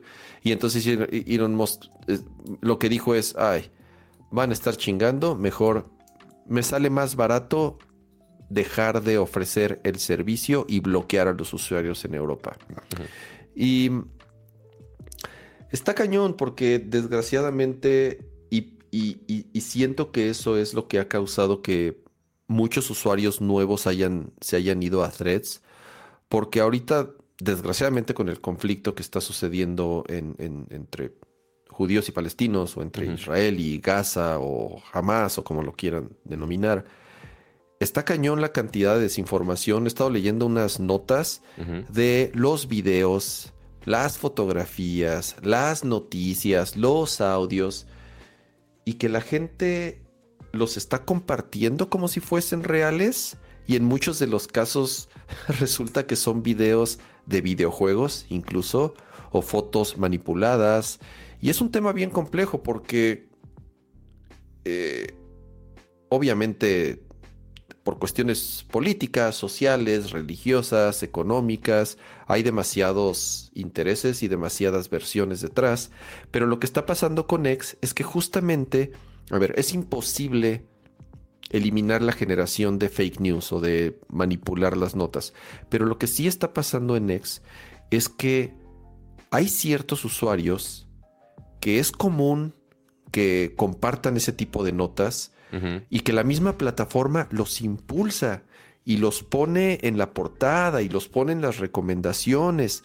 Y ese es el problema, a pesar de que según ellos dicen que sí tienen mecanismos para evitarlo, eso es, bueno, está documentado que de las primeras cosas que hizo Elon Musk cuando tomó posesión fue desaparecer los departamentos y correr a las personas que estaban encargadas de combatir la desinformación en la plataforma y que estaban encargadas de moderar el contenido y de reportar y de bloquear a los usuarios que abusaran compartiendo información falsa, ya no existen, ya no existen esos mecanismos, ya no existen esas personas, ya no existen esas plataformas.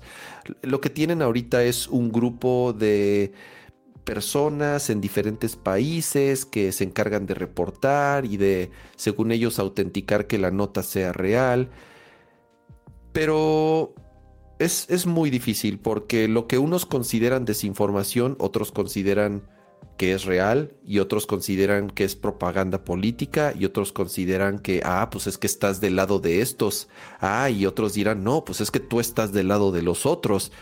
Y, eh, yo lo único que puedo decir que eh, yo, yo estoy del lado, pues yo estoy del lado de que, de que, que no se muera que se acabe esto. No, yo estoy, yo estoy del lado de que esto es una eh, tragedia de que, de que esto es algo que, no, no, no, hay manera de, de, decir que esté bien, ¿no? Al final del día, civiles, ¿no? De cualquiera de los dos lados. Digo, no, no, creo que las guerras, al final del día. Eh, voy a parecer, parecer como este, como concursante de, de, de, concurso de belleza. ¿Y, ¿Y, qué deseas? Yo, yo solo deseo que haya la paz mundial. Pues sí, la verdad. la verdad sí, es lo único yo que quisiera. Eh, que se acaben este tipo de conflictos. Pero bueno. Eh, Aquí es donde amigos puedes ¿eh? pueden escribir hashtag cama para presidente, por favor. Así este, o hashtag, hashtag, hashtag es cama, por favor. Es, son tiempos muy difíciles. Eh, son situaciones muy delicadas eh, y desgraciadamente estas plataformas, si no se tiene el, cuidado o si no se tiene la capacidad de poder moderar y controlar la desinformación, pues lo único que causa es más pánico, más terror y que la gente pues simple y sencillamente no pueda tener un un, juicio o una opinión, o por lo menos esté enterada de lo que verdaderamente está pasando, porque ya no sabes si lo que estás viendo, lo que estás escuchando, lo que te están diciendo es verdad o está manipulado o no. Entonces, es también un, tema serio ahorita en Ex, por lo que, la misma Unión Europea lo ha dicho y, y, y dice, a ver, esto se tiene que controlar. Entonces Elon Musk lo que dice es, ok, no lo voy a controlar. Al final del día a él le conviene no dejan de ser impresiones, no dejan de ser replies, no dejan de ser eh, usuarios eh, interactuando, lo cual es dinero, lo cual son números en su favor. Por eso él dice, ¿saben qué? No, no lo voy a hacer, al contrario, voy a utilizar la plataforma para escalarlo y para que haya más movimiento y hacer más ruido al respecto. Entonces prefiero simple y sencillamente bloquear el servicio en la Unión Europea para que ya no me estén chingando. Y así como justamente dice Omar Hernández en el chat, y luego la inteligencia artificial dificulta más las cosas, porque sí, imágenes generadas o videos generados, porque también pasó, o sea, sí, todo a, base de esos videos y fotos que han salido de todo lo que está pasando del otro lado del mundo. Em, pero justamente algo que pasó es que X intervino en una publicación, si no me equivoco, es del hijo de Donald Trump. Eh, o alguien dentro de la familia Trump. sí, eh, sí, eh, Trump, Donald, eh, Trump Jr. Uno de esos güeyes. Puso un video que se supone era de videos que pasaron durante estos días de, la guerra, ¿no? E inmediatamente, bueno, no es inmediatamente, pero poco tiempo después de que lo publicó, alguien de Community Notes, o el equipo de Community Notes de Twitter, de ex, perdón, eh, puso la nota de, oye, este video es falso. Días después salió la nota de, oye, no, el video que había compartido ese güey, si era de verdad. Es verdadero, así es. Entonces, ya ni siquiera los, las revisiones que se supone que hace el equipo de Community Notes, eh, ya ni siquiera son tanto de fiarse, porque de esa información, que es información súper sensible, súper, súper sensible, eh, pues ahora ni siquiera se puede confiar porque eh, ni ellos pudieron revisar correctamente si era eh, información verídica o no. Porque no tienen la capacidad, Pato. O sea, destruyó completamente los mecanismos que existían para poder combatir eso. Y en este caso salió al revés, algo que al parecer era verdadero. Dijeron que era falso porque son poquitos, no tienen la imagínate la capacidad que requieres para moderar una plataforma como Twitter, sobre todo en un momento y en una situación como la que estamos viviendo ahorita, que la información brota como como fuente. Y entonces, puta, o sea, ¿cu- ¿cuál es de verdad? ¿Cuál es de mentiras? Y como, como están diciendo ahorita en el chat, además ahorita con todo el tema de, de, de este Generative AI y todo lo que existe ahorita para poder generar notas, videos, imágenes de una forma muy sencilla, es muy complicado, es muy delicado. Échenle un ojo a la entrevista que le hicieron eh, justo el día de ayer. Esta Joanna Stern, que es esta eh, reportera muy famosa en temas tecnológicos. eh, ex- eh, creo que escribe en el Washington Post, si no me equivoco. O en el. No me acuerdo en qué, en qué periódico está ahorita esta eh, eh, Joanna Stern. Eh, entrevistó a, al- a alguien de Meta. Ahorita les digo el nombre. Se llama, se llama Chris Cox. Y le preguntó tal cual. Él es, él es, eh, es- escribe en el Wall Street Journal, está John Stern. Le preguntó al güey, él es, él es el, el, el- el jefe, el, el, el C- CPO de, de- de- de- de Meta. O sea, el güey está muy cabrón. Le dice, oye, a ver, ¿qué están haciendo ustedes para combatir la desinformación? Por todo lo que está sucediendo. Vea, les, les voy a poner aquí el, el- le voy a poner aquí en el, en el, O, en o si me lo puedes pasar. Te lo puedo pasar A para ver. que lo pongas, cuac, cuac. Déjate, lo paso por acá. No, digo, en el chat también lo puedo ver, entonces no pasa nada. Ahí está. Muy bien, Y gracias. Ahí es en donde te puedes dar cuenta de la diferencia de cuando hay personas y equipos y recursos y medios y además tienen noción de lo que están haciendo para combatir este tipo de situaciones. Y a ver, es Facebook y es Meta y también así como he criticado muchas cosas de ellos, también se vale decir que por lo menos te das cuenta cuando los escuchas y cuando te explican la situación, pues eh, ves la diferencia entre, entre, entre una y otra. Eh, y la- igual pueden ver la entrevista que le hicieron. Creo que sí lo platicamos a Linda Yagarino hace, hace unas 3, 4 semanas y cómo se expresó. Ella estaba invitada por eh, el Wall Street Journal a esta misma serie de conferencias y canceló su participación. Después del fiasco, después del fiasco que pasó eh, la última vez que se dejó entrevistar, ella iba a estar, eh, iba a estar como invitada también dentro de estas conferencias y no fue, canceló su participación. Entonces, Totalmente. Eh.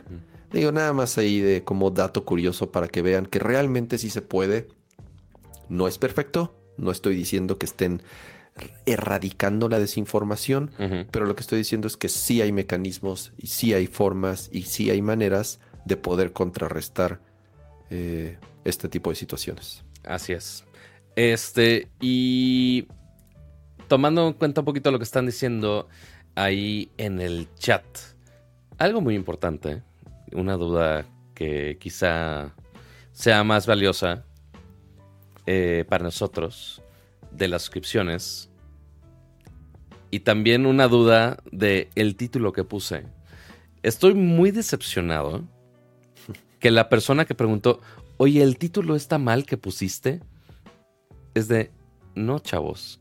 Estoy muy decepcionado que no agarraron la onda del chiste de X es un dólar. X, X, X, X es un dólar. Pero no agarraron la onda, chavos. Tus Al- chistes están muy, están muy avanzados. Están muy avanzados, sí, sí, sí. Este, necesito ba- bajarlos de nivel. Pero bueno, el punto es que algunos no entendieron el chiste. Ahora ya entendieron el chiste. Este, no, no es de, no- ni siquiera es chiste de números romanos. No, no, no estoy haciendo nada complejo. Chistes de inteligencia artificial. Pues sí, yo soy medio inteligencia artificial, pero bueno. La otra duda muy importante que, que pusieron. Eh, ah, espera. ¿Tengo el plugin correcto para esto? Creo que sí. Espera, A ver, a ver. espera, espera. ¡Eh! No escuchaste el redoble de tambores, pero sí tenemos redoble de No, pero. En el, chat, en el chat lo escucharon. La otra duda muy importante que pusieron de, oye, ¿cómo me puedo unir a Nerdcore Podcast? ¿Cómo puedo ser miembro de Nerdcore Podcast? Hay dos maneras.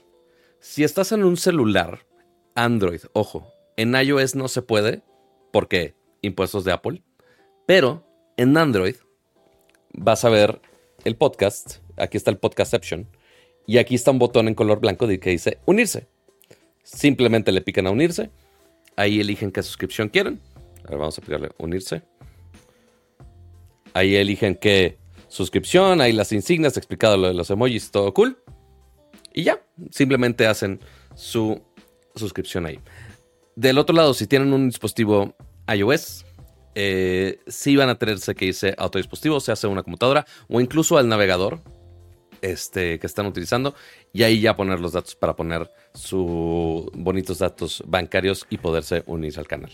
En, iOS no se puede, ¿verdad, Pato? Es lo que... No, directo en el app no se puede. Justo directo en el app de iOS no se puede. Sí, porque muchos de, pronto sí me dicen, es que yo he intentado, yo he intentado y no me sale. Y ya después pregunto y, ah, pues es que están en, es que están en, en, iPhone y ahí no se puede. Pero bueno. Exactamente. Pero ahí está. Muy, muy bien que hice el tutorial. Así que. bien, fantástico. También lo hiciste. Que muchísimas gracias a Fantastic Plastic por suscribirse y convertirse en miembro pro. Muchas gracias. Eh, y me preguntan, oye, ¿eso significa que Pato no es miembro? Amigos, nada más ponerle el dinero a Google y sacar el dinero de Google no me da nada. De hecho, solo tirar, solo tirar dinero.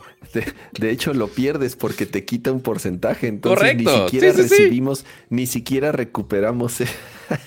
Ajá, o sea, ni eh, está bien, o sea, me puedo sentir mal que no soy miembro, pero qué tontería. Creo que si se quieren ver muy caritativos, creo que hay una manera de regalar suscripciones, pero no me acuerdo si en. Sé que en Twitch se puede regalar a un usuario en específico, pero no me acuerdo si en YouTube se puede regalar a un usuario específico. No lo sé. El punto es que podemos vivir sin la suscripción nuestra hacia nosotros mismos.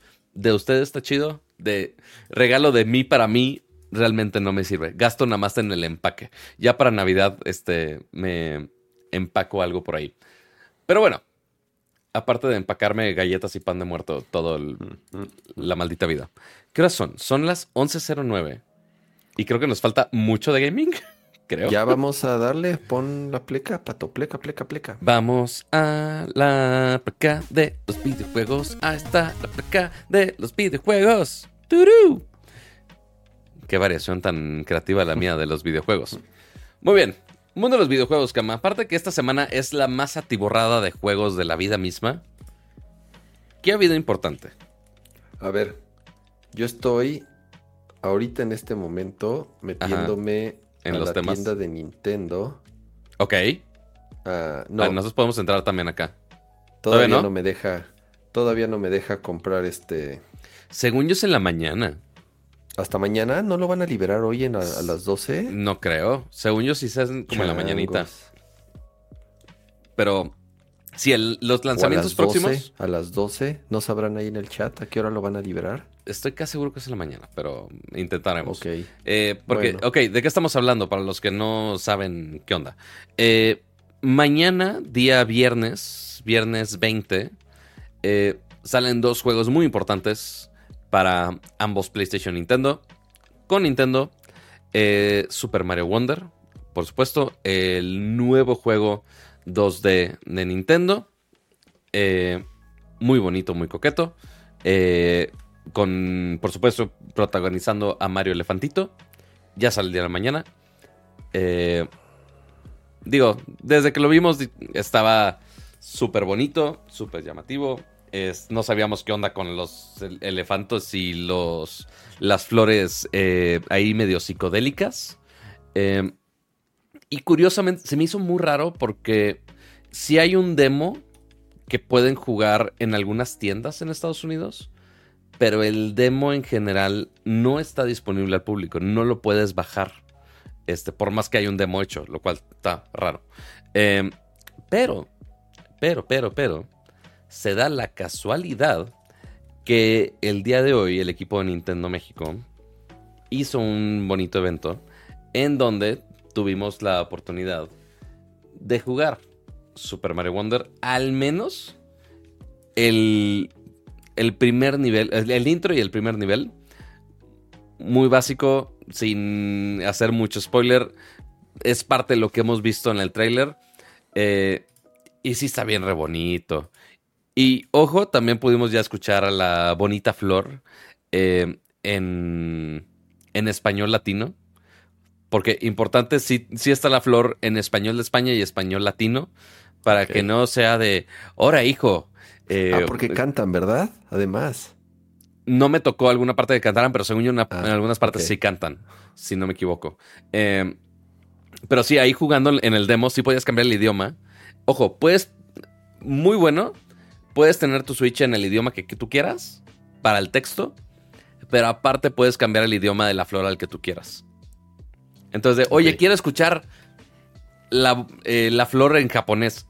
Fine, el texto va a estar en español y le puedes poner la, la, voz en japonés. Oye, le quiero cambiar que la flor esté hablando en castellano, tío. Lo probamos, no se lo recomiendo, es súper awkward, no lo hagan.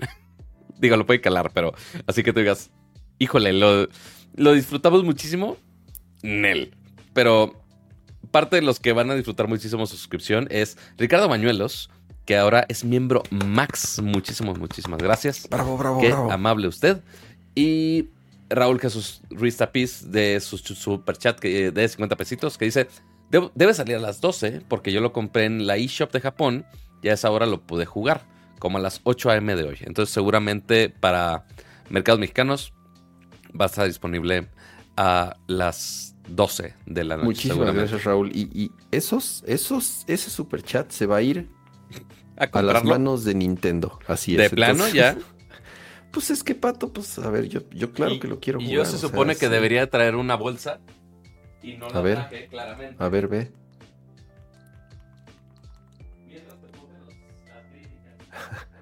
Puedo seleccionar a la chilindrina. Quién sabe quién va a ser la, la, voz. Que hablando de voces, por cierto, ya se, ya se confirmó quién ya se reveló, Ya se reveló quién es la voz, la nueva voz oficial de Mario. Es un güey, pues no desconocido completamente. Sí es medio desconocido, aunque sí ha hecho voces así como para dos, tres caricaturas y tal vez para un par de juegos más. Pero pues sí, o sea, la verdad sí es don desconocido, pero le sale muy bien. Yo que ya vi esto, he visto algunos videos. Si no nos dicen que ya no es este Martinet, ni nos enteramos, ¿eh? Totalmente, ¿eh? Este, hubo algunas, algunas quejas de Luigi, de Mario casi no. Este, pero a ver, entonces del, del evento de Mario, por supuesto, nos dieron nuestra bolsita. Lástima que no pudimos capturar el juego ahí directamente. O sea, pude grabar algunas cosas con el celular, pero claramente no se ve tan bien como, como el juego sus bonitos stickers, muy parecidos ah, están chidos. los, seguramente te los voy a tener que, dejar para que tus hijos los peguen por todos lados. Por alguna razón, esto es como una toalla extraña. Déjala pongo del lado correcto. ¿Es una toalla o una de esas que se cuelgan en la pared? No tengo la menor idea. Es una tela. ¿Cómo? ¿Cómo? ¿De qué es la tela? Pues te siente como una toalla, pero muy, muy, muy delgada. No sé. Pero sí está grandecita. Sí, siento que es una toalla chida. Siento que es una toalla para niño. sí está, cool, sí está, cool. Ahí con todos los personajitos. Este, la voy a tener que alejar de la Michi lo más posible. Este, para que no la arañe. También de aquí una bonita playerita con el Mario Elefantito, por supuesto. Y con el Mario. Todo esto te lo voy a tener que llevar. Este, y su gorra del, su gorra del Wonder y dijeron todos los souvenirs, todos los souvenirs del universo. Y la, y la taza muy coqueta también. Y fíjate, este sí está destampado bonito. No se ve tan, tan mal hecha como. Oye, te mandaron, te mandaron este. Todo el kit. Eh, todo el kit completo, pato. ¿Estás diciendo que es un kit maravilloso, acaso? Como la flor maravilla dentro del juego de, de Super Mario Wonder, ¿acaso? Eh, pero si lo podemos jugar, seguramente les voy a subir un reel mañana por el que hoy la Profeco sí me tenía medio apurado. Eh, ah. Pero totalmente vale la pena. ¿Quién sabe cómo está el tema de críticas? Porque... ¿A qué, te, ¿A qué te refieres con el tema de críticas? Le ha ido espectacularmente bien. Muy bien. Así como espectacularmente bien a Coronita por ese super mega chat. Muchísimas gracias. Y dice, un stream especial amerita más bits.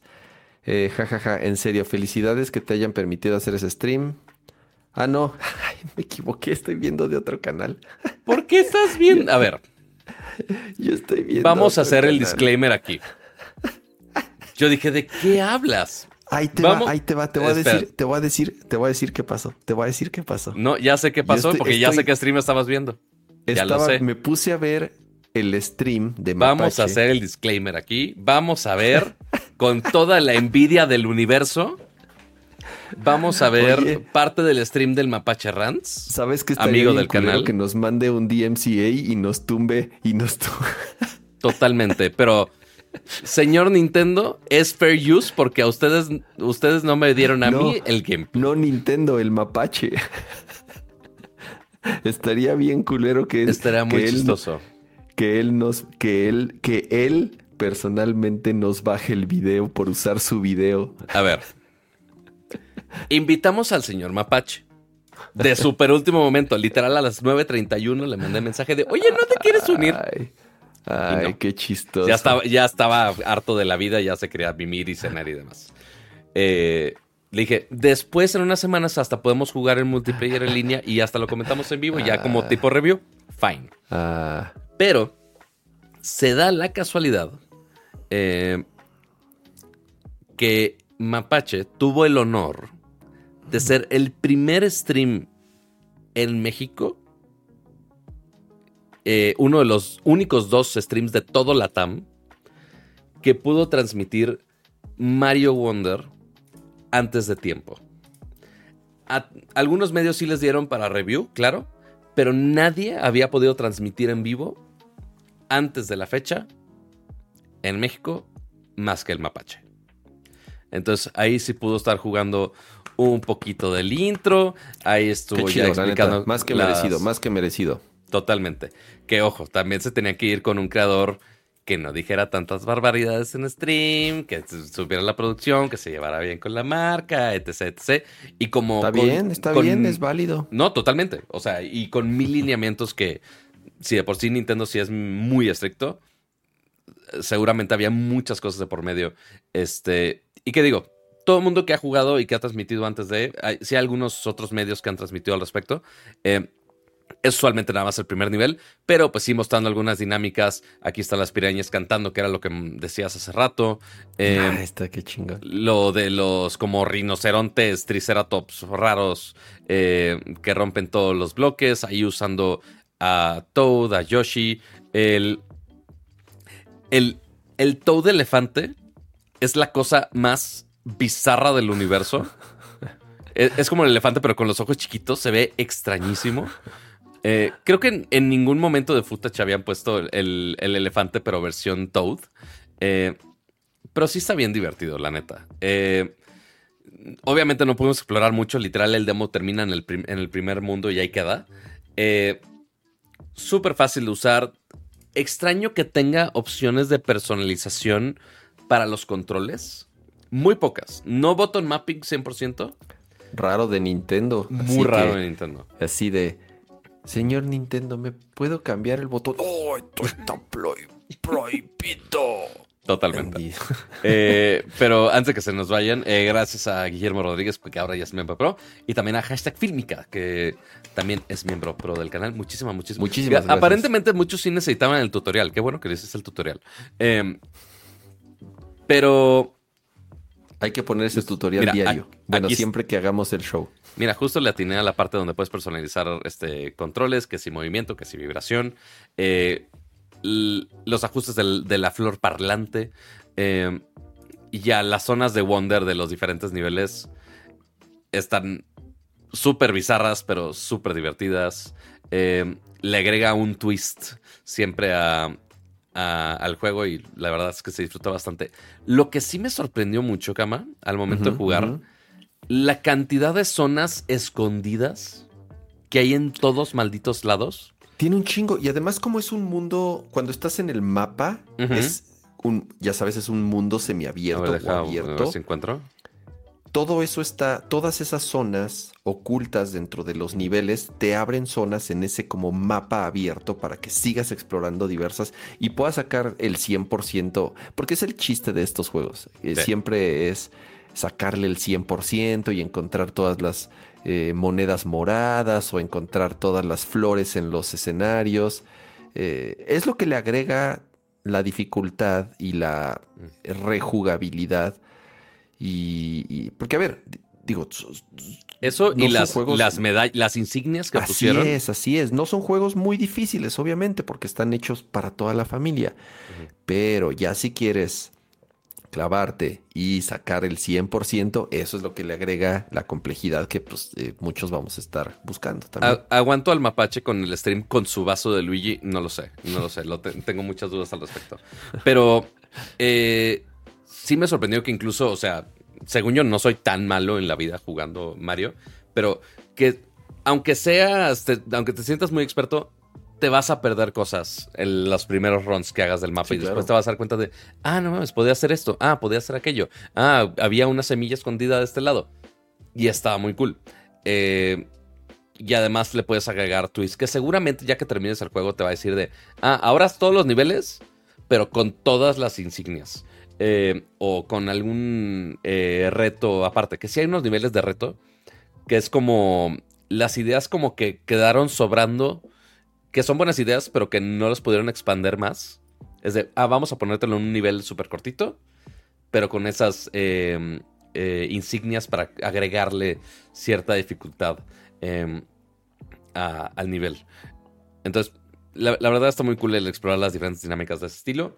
Eh, probé... ¿Cuánto jugaste, Pato? ¿Cuántos niveles? Son... Es el primer mundo nada más. Si no me equivoco, eran como cinco niveles. Ok.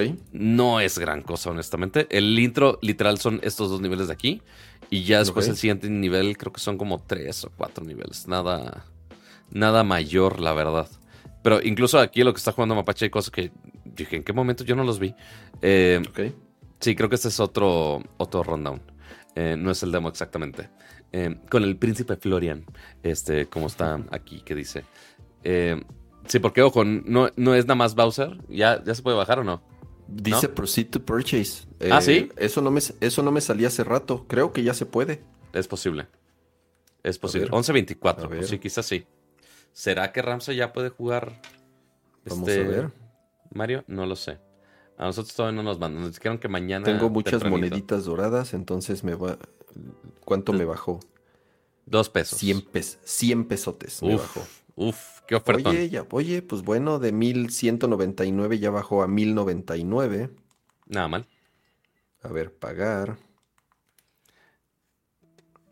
Pero bueno, a partir de todo esto, aunque Kama estaba bajando Wonder en este momento, felicidades No sé lo Mapache está por ser. Apenas lo compré. Bueno, ya que lo está comprando, eh, ya que se están deudando, eh, cuando literal Nintendo nos va a mandar el código mañana. Pero, este, felicidades al Mapache por tener este bonito stream. Según yo le fue muy bien. Este, entonces, bendiciones y a ver si Nintendo puede hacer más cosas así. Hasta le, ya ves, Ramsa, que hemos hecho el stream en el sillón de aquí de mi sala. Así ya es, ni me está es. pelando. Así está es, muy así es. ocupado. No, no, no, sí, sí, sí, sí, Eh, sí, sí, sí. bueno. Sí, yo sé que sí. Entonces le dije al equipo Nintendo, oye, si usualmente los lives de Nintendo, los únicos lives que hace con personas así en vivo, son los Treehouse Live, Así es. son los únicos que hace. Si se diera la casualidad de que alguien tiene la producción en su casa para tener un sillón, varias personas jugando y streameando al mismo tiempo con muy buena calidad, quién sabe si alguien ya lo tenga en su casa. ¿Estaría bueno hacer un stream así? No lo sé. Lo único que sí nos deja en duda es qué tan mal hablamos. es lo único. Que Bueno, principalmente pues yo, nos yo comportamos. nos comportamos. Nos yo me, comportamos. ajá. ¿Ya está bajando? Qué Ya está bajando, mira, ahí está. Te odio un poquito. Este, pero ya al rato. Al rato lo bajaré yo. Este, para mimir. Eh, entonces, del- de las reviews le ha ido increíble. Están eh, en Open Critic, ahorita está 92 de Top Critic Average. Este, Spider-Man le está ganando por un punto. 91 Spider-Man 2, 92 Super Mario este, Bros. Wonder. Ese sí no lo hemos jugado, ¿verdad, Cuac? Nada de nada. Y deja tú, quién sabe si PlayStation se toca el corazón y nos mande código, porque parece ser que quizá ni nos los mande. Entonces, quizá en vez de haber comprado Wonder, hubiéramos comprado quién sabe. Eh, pero bueno, el punto es que mañana sale Spider-Man, mañana sale Wonder. Eh, los dos parecen ser juegos increíbles. Obviamente hay mercado para cada uno. Hay gente que disfruta más el Spider-Man. Y la semana que entra Alan Wake. Ah, demasiadas cosas. Alan Wake 2 también va a ser de lo mejor. Yo creo que va a salir este año. Sí. Eh, Alan Wake lo pedí un poquito tarde, pero a ver si nos consigue el equipo de Epic. Em, pero saber qué. Em, ¿Qué otro juego tenemos pendiente esta semana? ¿Hasta ahí? Ah, otro juego que también salió esta semana. Importantísimo para los que todavía no pueden bajar Super Mario Wonder, como uno comprenderá, digo, podría hacerlo, pero no lo voy a comprar cuando me lo van a mandar. Entonces me controlaré. Eh, algo importante es también los otros juegos que son más allá de, eh, de Nintendo y de... ¿Y de PlayStation? y de PlayStation. Estoy viendo si ¿Cuál, está. ¿Cuál, Pato? ¿Cuál, cuál? Estamos hablando de Sonic Superstars. Híjoles. Porque todo mundo, obviamente, pobre, pobre, qué pobre, pobre. Idea, Pato. Qué, qué mala idea. O sea, ¿De quién? Pues de Sega. ¿Cómo se les ocurre sacar un juego de Sonic el mismo día o un día antes que según esto, uno de los mejores Marios que han salido en los últimos años. Sí, porque plataformas de Marios pues no había salido en eternidades. Este, en 11 años, si no me equivoco, era el, dato correcto. Pero sí, lastimosamente el equipo de Sega...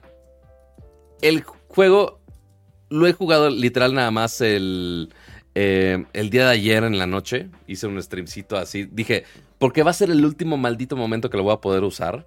Eh, y lo peor de todo es que el juego sí está muy divertido, está bien hecho. Este, retomando muchas cosas clásicas de Sonic, pero también renovándolos con cosas nuevas. Obviamente los niveles de, pinball, de carnival, eh, muy clásicos de, de Sonic, eh, con los diferentes personajes ahí muriéndome as usual. Eh, y está muy bien. O sea, realmente lo estoy disfrutando mucho de lo poco que he jugado. Pero pues sí, lástima, llegó en el peor momento. Pero me encantaría también probar un poco más del lado eh, multiplayer, porque también es algo nuevo, interesante de este Sonic. Que como el de Mario. Como el de Mario, puedes tener a, varias personas al mismo tiempo. O sea, realmente es que, es que sí se la volaron con, con las fechas.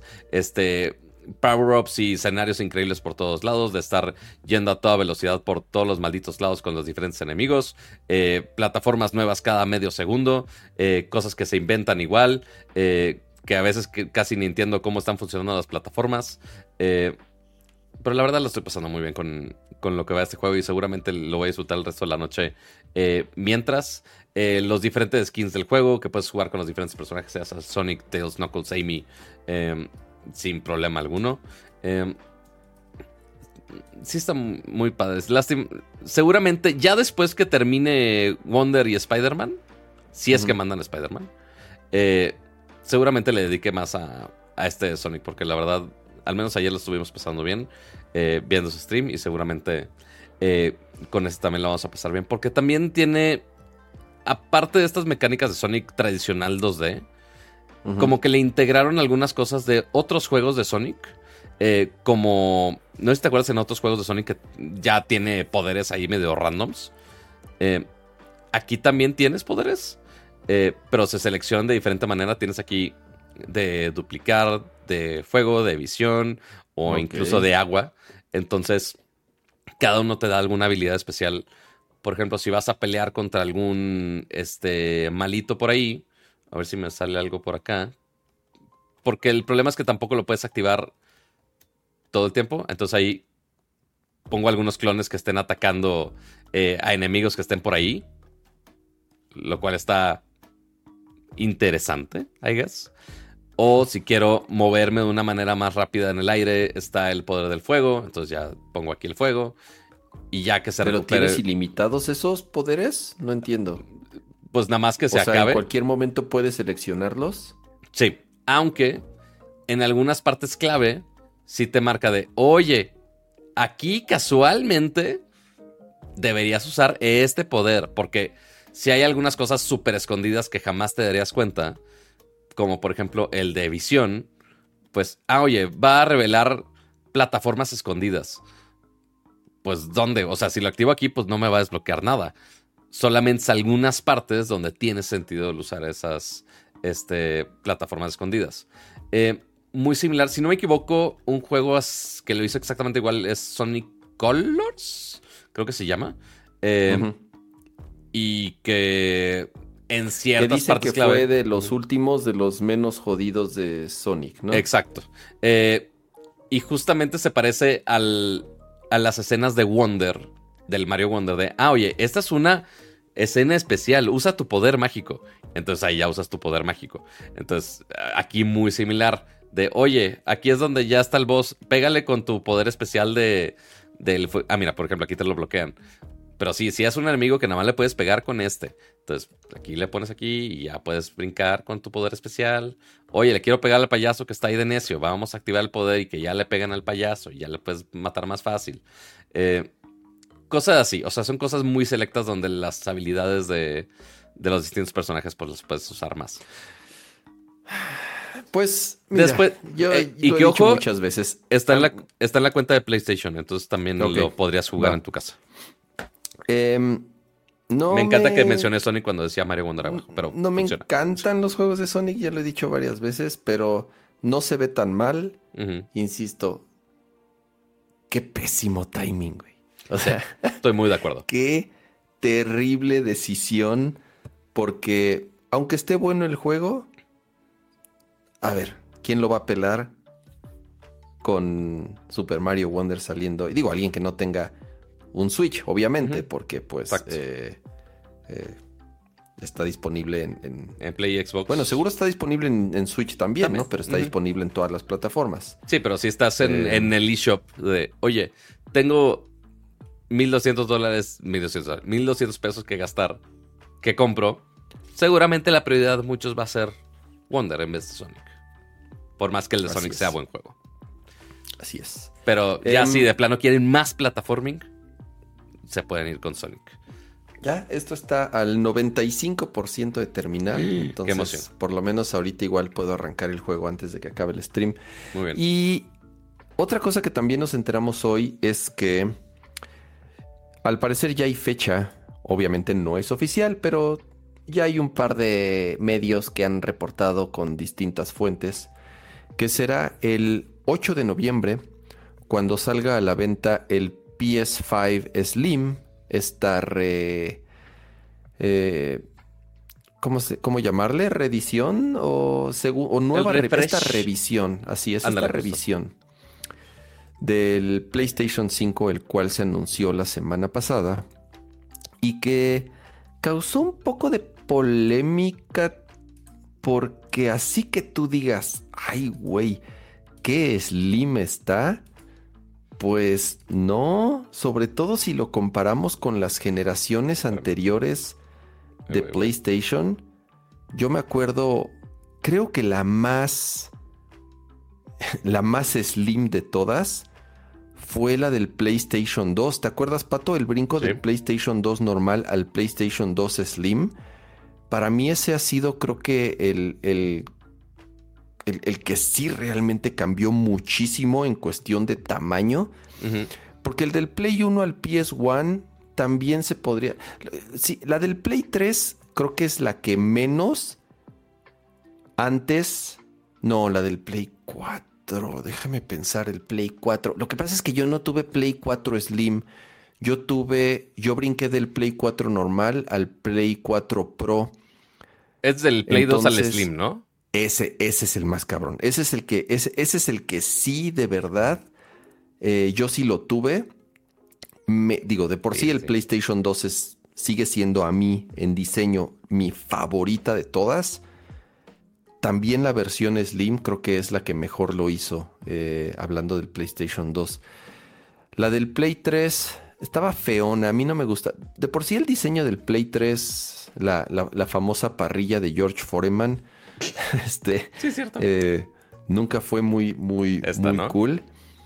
Sí, eh, más o menos, no tanto como el 2. Creo que el del 2 sí fue el que, el que te digo, el más significativo. Pero este del 5, yo ya vi ahí algunos renders. Todavía no hay ninguna foto oficial. Como real, ¿no? O real de los dos PlayStations uno junto al otro. Pero quienes eh, sacaron ya las medidas oficiales y todo, ya, ya hicieron sus renders. Y así que tú digas, ay, güey, qué diferente se ve el monolito ese. Pues no, la verdad no, no tanto. Y que, ojo, todo esto sí, sí lo discutimos ya en el Nerdcore pasado, este, dentro de lo del mercado gris. Pero sí, o sea, lastimosamente no es un gran rediseño, no le agrega nada extra. Hace exactamente lo mismo que la versión anterior. Sí, igual las de feo. Las únicas dudas que tenemos son. Eh, una cosa que hizo ruidos de, oye, aumentó el precio de la versión digital, porque ahora ya tiene la opción de conectarse con la versión de disco si lo quieres mejorar.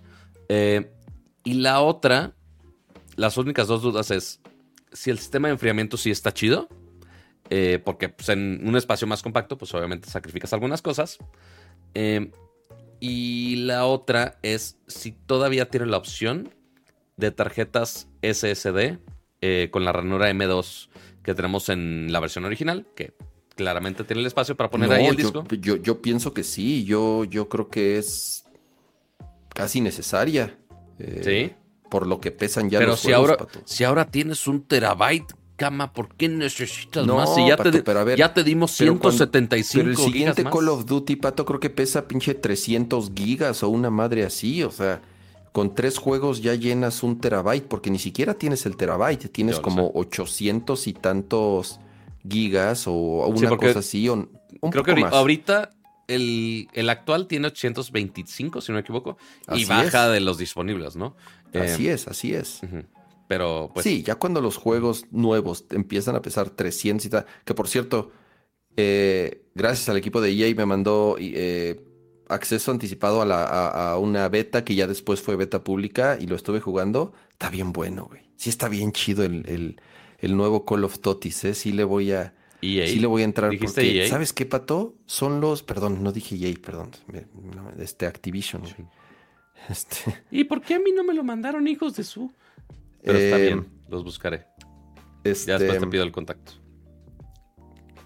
Y, y, está bien bueno, ¿sabes qué? Porque son los mapas del Modern Warfare eh, del, del, de los del nuevo del Modern Warfare hice, ay, McCormick. La cagué, güey. Totalmente un McCormick. McCormick. Maldita sea. Ah, qué chistoso. Qué hechos cancelado. Está bien, bien chingón, porque te digo, es High Rise, eh, este, jugué también Favela, o sea, todos esos mapas, ya sabes, de los Call of Duty anteriores. Entonces, está chingón. Sí le voy a entrar. Sí le voy a entrar con todo a este. A este... ¿Lo tienes en tu play? Es que, es que nada más, es que nada más fue beta pato. Ok. O sea, fue, una, fue un acceso anticipado al beta público que ya fue eh, Para los que están escuchando la versión de audio, estoy haciendo un gesto de que estoy llorando porque Kama no me invitó al beta de Call of Duty. Pero está bien, está bien. No, no le haré tanto de emoción. Se, lo restregaré en la cara cuando tenga el Spider-Man o el, Mario Wonder sin tener que pagarlo. Pero está bien, está bien. Así, así nos llevamos, así nos llevamos. Este, así, querías, a ver, querías stickers, querías stickers para querías stickers para tus squinkles, Pero pues ya hubo beta abierta toda la semana. ¿Por qué no, por qué no lo jugaste? Tú coopera conmigo. Y ya. No, no, o sea, ni me enteré de la beta. Eh, ok. El punto es que hay demasiados juegos en, puerta. Eh, resumen del PlayStation 5 Slim. Si ya tienes uno, no compres uno nuevo. Si tienes la necesidad de comprar uno nuevo, si quieres otro para tu sala, para regalar, para, ok, cómprate nuevo, está bien. En teoría no hay ningún sacrificio, en teoría. Em, porque pregunté al equipo de PlayStation de, oye, entonces me pueden confirmar que él tiene ese SSD. No, ahorita es toda la información que tenemos. Mm, mm, no lo sé, Rick. Ah, y que ahora no viene con la base vertical. Sería un downgrade gravísimo. Sí. Que nadie se atrevería a comprar este PlayStation solamente por el hecho de que no puedas expandir la memoria. Correcto. Pero, pues, a ver, digo, me gusta pensar que sí lo van a confirmar, pero no me lo han confirmado, entonces no sabría decirte. Eh, y, eh, pues ya, fuera de eso, si ya tienes tu Play 5, es el mismo y, y la base vertical que ahora no incluye, que se me hace una jalada, pero pues, está bien, fine. ¿Te parece si em, vamos de, de gaming? ¿Podríamos dedicarnos toda la siguiente semana casi casi al analog? Que saquen más datos. Porque no hay nada, lo único que dijeron es que van a sacar un Analog, la compañía que saca estas consolas con eh, chips FPGA, lo cual es una emulación por hardware. Eh, entonces, como sabrán, pues tienen que ponerle sus cartuchos originales y todo. Y pues bueno, tiene ahí ciertos features que los hacen muy atractivos y además muy caros y también muy difíciles de conseguir. Eh, anunciaron que van a sacar una versión del Nintendo 64 que va a correr a 4K, eh, creo que 60 cuadros por segundo algo así. Entonces, hasta ahorita nada, un logo, una noticia y la silueta ahí de lo que parece ser una parte del, del control. Eh, pero sí, hablaremos después que haya más información al respecto. Muy bien. Eh, esto ¿Nopal? es, Voy, voy, voy. Ok. Es que estoy poniendo ahí las, los tiempos de los capítulos del podcast para que no se pierdan, porque de repente en tres horas de podcast uno se puede perder de tanto tema interesante, amiguitos. Pero de lo que no se pueden perder en este momento es de la sección del no palito bailador, el no palito bailador. Uh. Gama. ¿Qué estuviste jugando eh. aparte de restregarme en la cara tu, tu beta de Call of Duty? Estuve jugando la beta de Call of Duty, de Call of Duty te digo, me la, me la pasé muy bien. Me encantan. también porque es justo los mapas y, eh, que van a salir en este nuevo Call of Duty son los que yo más jugué. O sea, es digamos la época de mi vida en la que más jugaba Call of Duty. Entonces sí, para mí fue así el flashback de, oh, qué chingonería jugar otra vez en esos mapas. Se ve muy bien. Eh, ya es un motor como saben, completamente probado, súper optimizado, corre súper fluido. Y el multiplayer pues no deja de ser Call of Duty. Es, es, es muy divertido, es muy rápido, es muy arcade. ¿Qué les cuento? Eh, sigue siendo Call of Duty. Eso puede ser bueno o malo, depende de qué lado lo, puedan, lo puedan ver. Pero incluso siendo Call of Duty, y aunque en teoría la fórmula está probada, si han tenido dos o tres tropezones, como con Vanguard. Vanguard, la verdad, eh, a mí no me gustó y, el multiplayer lo jugué muy poquito, la campaña ni siquiera la terminé. Y este sí, este sí es, eh, en mi opinión, los, mis, mis, Call of Duty favoritos, que son los Modern Warfare, ahorita con estas reediciones que están, que están saliendo. Así es, y, se ve muy bien. Eh, Sergio ahí que está preguntando, se ve muy bien, se ve, se ve, se ve bien. Eh, eh, no tengo ninguna, ninguna queja al respecto. Obviamente aprovechando pues las capacidades de consolas de nueva generación. se ve bastante chingón. Y acuérdense que el single player todavía se ve mejor. Ok. Ahí, o sea, aunque seguramente va a ser una experiencia corta, como siempre, pero bien. Así es, así es. Y está divertida, las campañas están entretenidas. Entonces te las echas en 5 o 6 horas, a lo mucho, y ahora sí a lo bueno que es el, el multiplayer.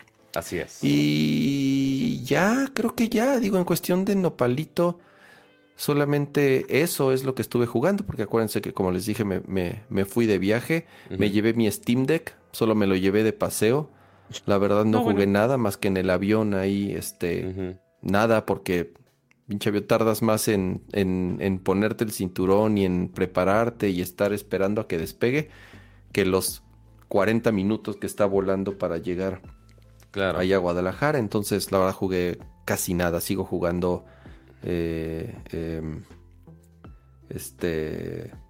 ¿Qué les dije que estaba jugando en Steam Deck? Hollow Knight, otra vez. Ok. Entonces jugué un ratito de Hollow Knight. Casi nada.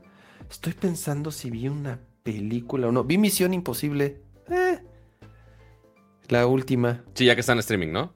Así es. Está. Está buena, está divertida, está entretenida. Igual, muy similar a las últimas.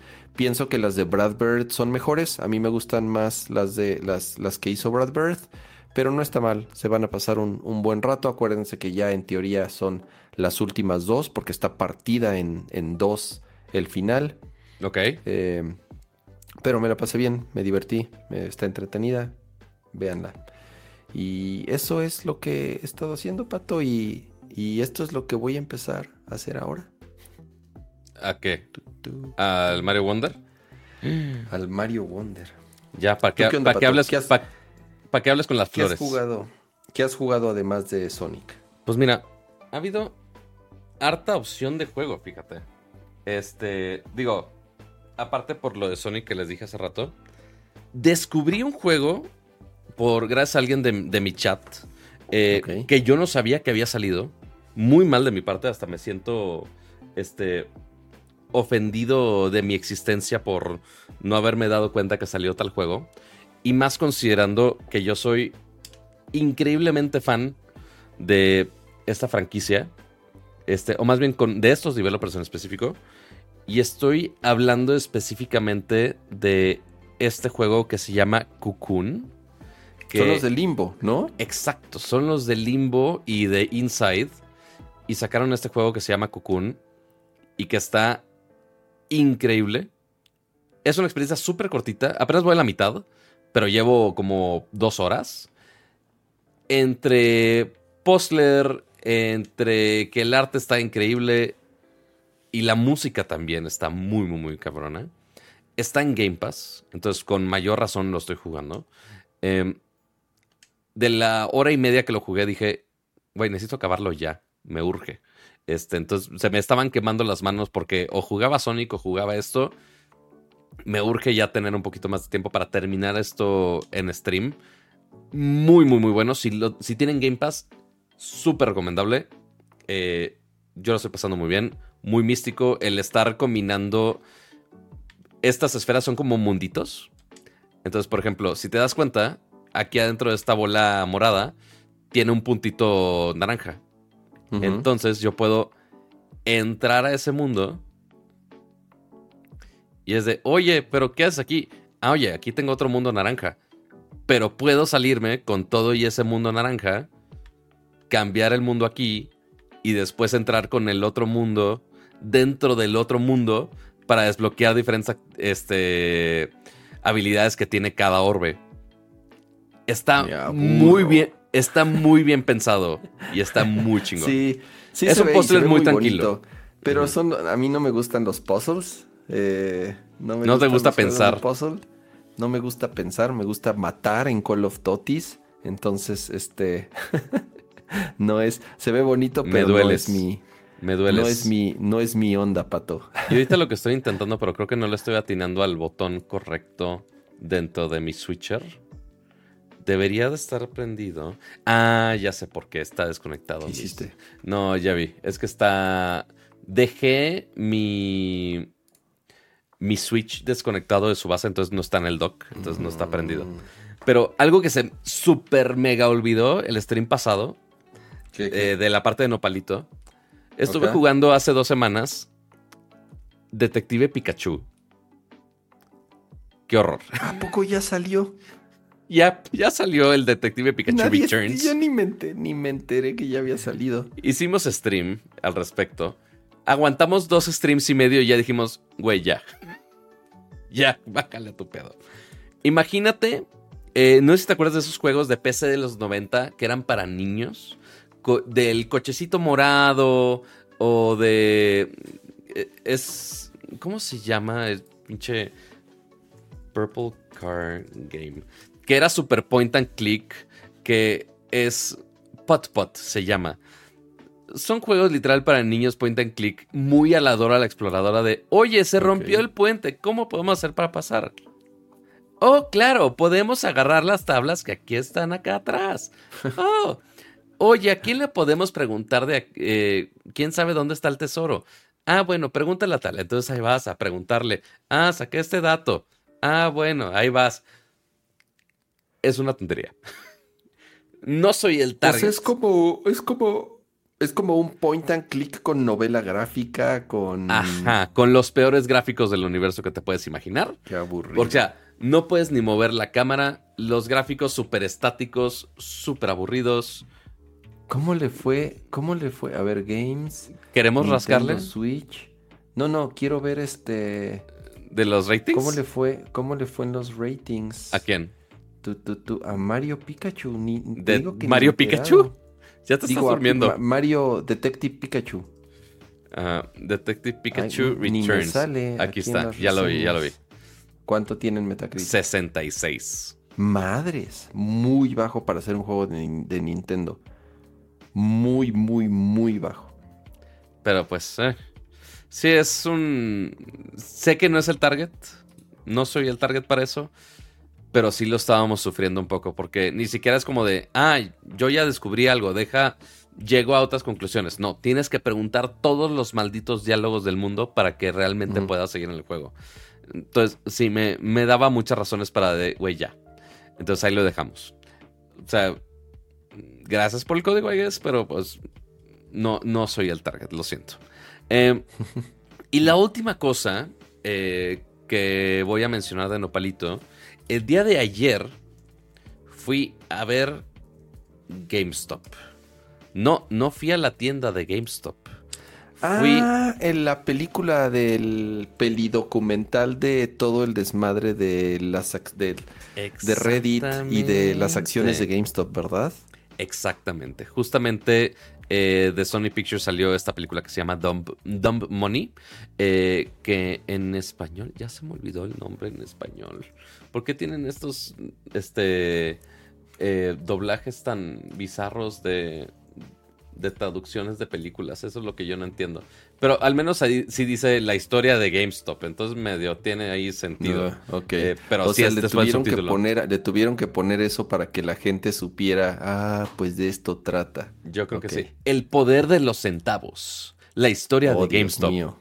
Oh, Dios mío. Ok. No entiendo por, por qué. Em, pero la verdad es que la, la película la disfruté bastante. Que, ojo, eh, si ahorita pongo la escena correctamente. Este, y mientras voy a leer el superchat de Raúl Jesús eh, Ruiz Tapiz. Cama, de Nopal, ¿cómo ves? G- GP Austin y Checo para subcampeón. Híjole. ¿Qué opinamos? A ver, sin extenderme mucho, el Gran Premio de Austin no es de los más divertidos. Tiene sprint, por lo menos eso le agrega algo un poco de especial. Ujú. Checo para subcampeón, pues lo tiene en las manos, lo tienen, lo tiene en sus manos. Si no lo logra, no continúa con Red Bull para el año que entra. Yo no Es creo que, digo, a pesar de que tiene contrato para el año que entra, si no queda como subcampeón, le van a rescindir el contrato y, y ver seguramente Checo anunciará su retiro. Madre mía. Eh, entonces sí está. Ojalá, ojalá, está en sus manos. Eh, a pesar de que la ha cagado mucho últimamente, sigue siendo el segundo lugar. Pero si no queda subcampeón, eh, es muy probable que se retire de la Fórmula 1. Así es. Pero bueno, ahora sí regresando a Don Money. Eh, esta película, pues hemos hablado del tema de todo el drama de GameStop, acciones, eh, que si inflaban las acciones o no inflaban las acciones, y que todo el movimiento iba mucho con gente de Reddit que se estaba organizando nada más a comprar acciones de GameStop y ya. Eh, y sí, parte está explicando la película, pues, cómo pasó eso, pero también te agrega los puntos de vista de una manera muy interesante. Parte de los inversionistas de los hedge funds, que eran los que los estaban eh, violando financieramente hablando, eh, pero también todo el lado de Reddit. Y esta película hizo algo que jamás hubiera pensado que era posible hacer. Y es cómo representar Reddit en una película. De una manera que se entienda y que no sea un santo desmadre. Eh, lo hicieron muy bien. O sea, parte sí pusieron escenas de Reddit y cómo este, funciona Reddit y los comentarios de hate y los memes y demás cosas. Eh, Pero además también es, es Pato, sorry, la, historia del youtuber este que es el que también hizo gran parte El Roaring Kitten es este güey del, del movimiento. Así es, ese güey, ajá. Exactamente, que también parte mucho lo que hacía, pues era poner sus... Pasaron lo del, lo del, lo del, eh, ves que lo entrevistaron también. Eh, Llega desde. ¿Tuvo que declarar? Desde la parte que va eh, empezando su canal y que dice, ah, oye, me interesa GameStop y me interesan las acciones de GameStop y que está devaluada, eh, hasta justo es después del hearing de, del Congreso de los Estados Unidos, eh, porque sí se involucra cómo, está involucrado Robinhood, cómo están eh, involucrados los inversionistas, cómo están involucrados los, eh, los usuarios de Reddit. No solamente el Roaring Kitten, que es el güey principal, sino que para representar Reddit sí pusieron poquito de la interfaz de Reddit y de cómo funciona. Pero se crearon otros personajes que los ponen como casos reales. No sé si sean casos 100% reales estos, pero justo algunos ejemplos de, oye, ¿qué tipo de personas creyeron en este güey youtuber e invirtieron su vida este, a lo que estaba apostando este güey en, Wall Street? Eh, entonces lo explican muy bien. To the moon. Exacto. O sea, sí, sí explican muy bien este, todo ese. Eh, esos casos eh, clave de cómo te puedes explicar de, güey, literal es gente común que tiene deudas de cientos de miles de, dólares, que si de estudiantes o de su vida de una enfermera que tenía deudas de más de 100 mil dólares, pero que confiaba en este güey y ya lo ponen en una persona, entonces ya puede hacer conexión más, más fácil con personas de Reddit. Eh, entonces, está muy bien hecha, está muy bien. Eh, claramente, si ya saben, si ya escucharon de nosotros cómo está la historia, ya saben más o menos cómo va y como quiera me entretuve de cómo iba escalando de, ah, pero ahora va en 10%, ah, pero ahora está en 400%, es como, güey, ¿qué pedo? ¿En dónde la viste, Quack? ¿Está en eh, cine? Está en Cinépolis, tiene garantía Cinépolis. Em, y... Ya, y sí la vi en inglés, entonces no hubo tanto issue con eso. Em, ah, está chido. Sí la quiero ver. Es, me, imagino, a mí me gustan mucho, ya saben que me encanta platicar de estas me, eh, adelanté a la renovación de la membresía pro de aquí de Luis, Luis Murguía, que dice: Hola Pato, ¿dónde viste Don Money? La vi en Cinépolis. La vi. Eh, fue función de prensa. Según yo fue anticipada, pero en teoría ya debe estar este fin de semana. Sí, va a estar en algunas salas. No, no es una pinche película de Marvel que va a estar en todas. Entonces sí le van a tener ahí que rascar un poquito para, seguramente para llegar a ella. Exactamente. Pero sí, ahí está. Ya, perdón, te interrumpí leve. No, no, está bien, que me encantan estas historias y ya saben que siempre que encuentro eh, algo de estos temas, sobre todo que tienen que ver con eh, ya sea eh, escándalos de Silicon Valley o en este caso short selling y temas de Wall Street y un güey queriendo derrocar al sistema. bueno, lo platicamos un chorro de veces aquí en, en Nerdcore, por ahí deben, ahí pueden buscarlos los programas anteriores. Si, quieren eh, spoilers de la película, ahí está.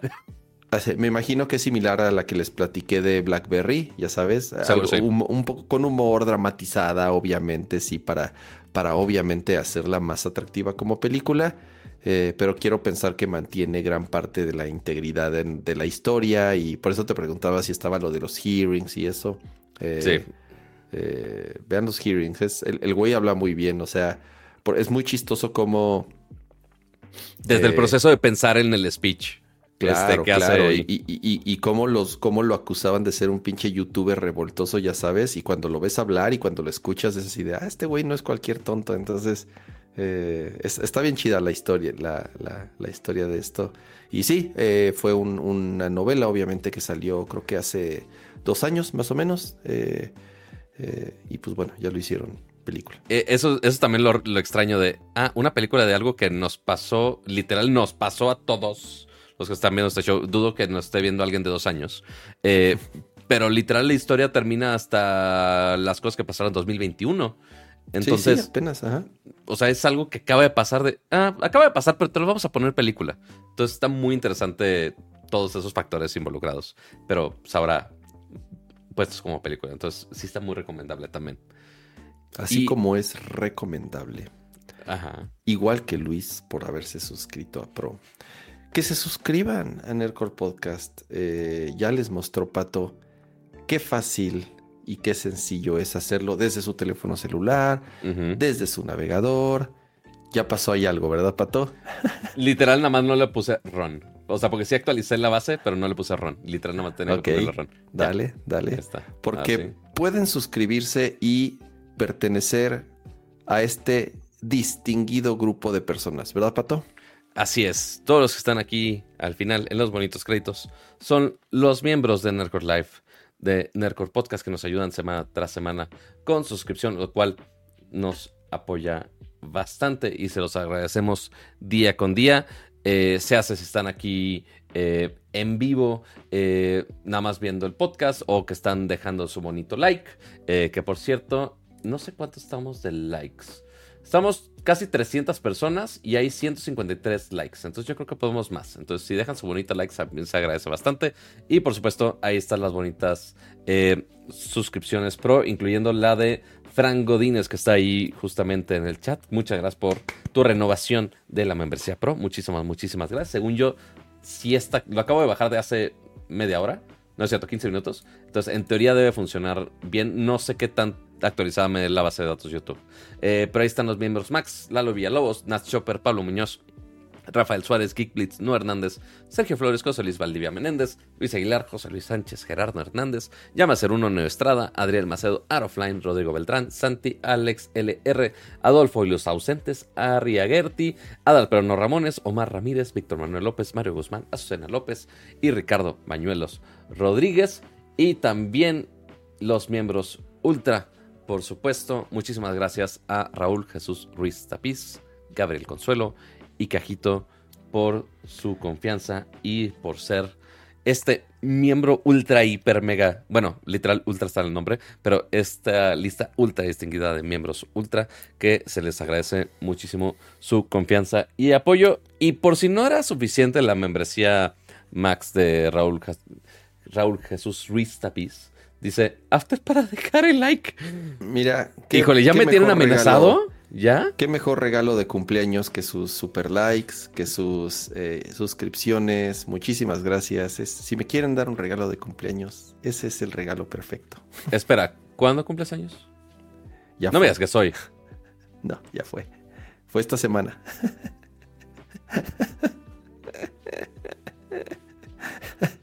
¿Por qué quieres aplicar una pato?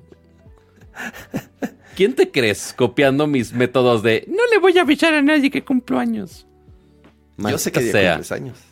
Está O sea, fácil sí. tu cumpleaños. Tu cumpleaños es muy fácil de acordarse. Ajá. No, a veces se me olvida de mi mamá, güey. O sea, no, no sé qué esperas de mí. Pero muchas felicidades, Cama. Espero la hayas pasado muy bien.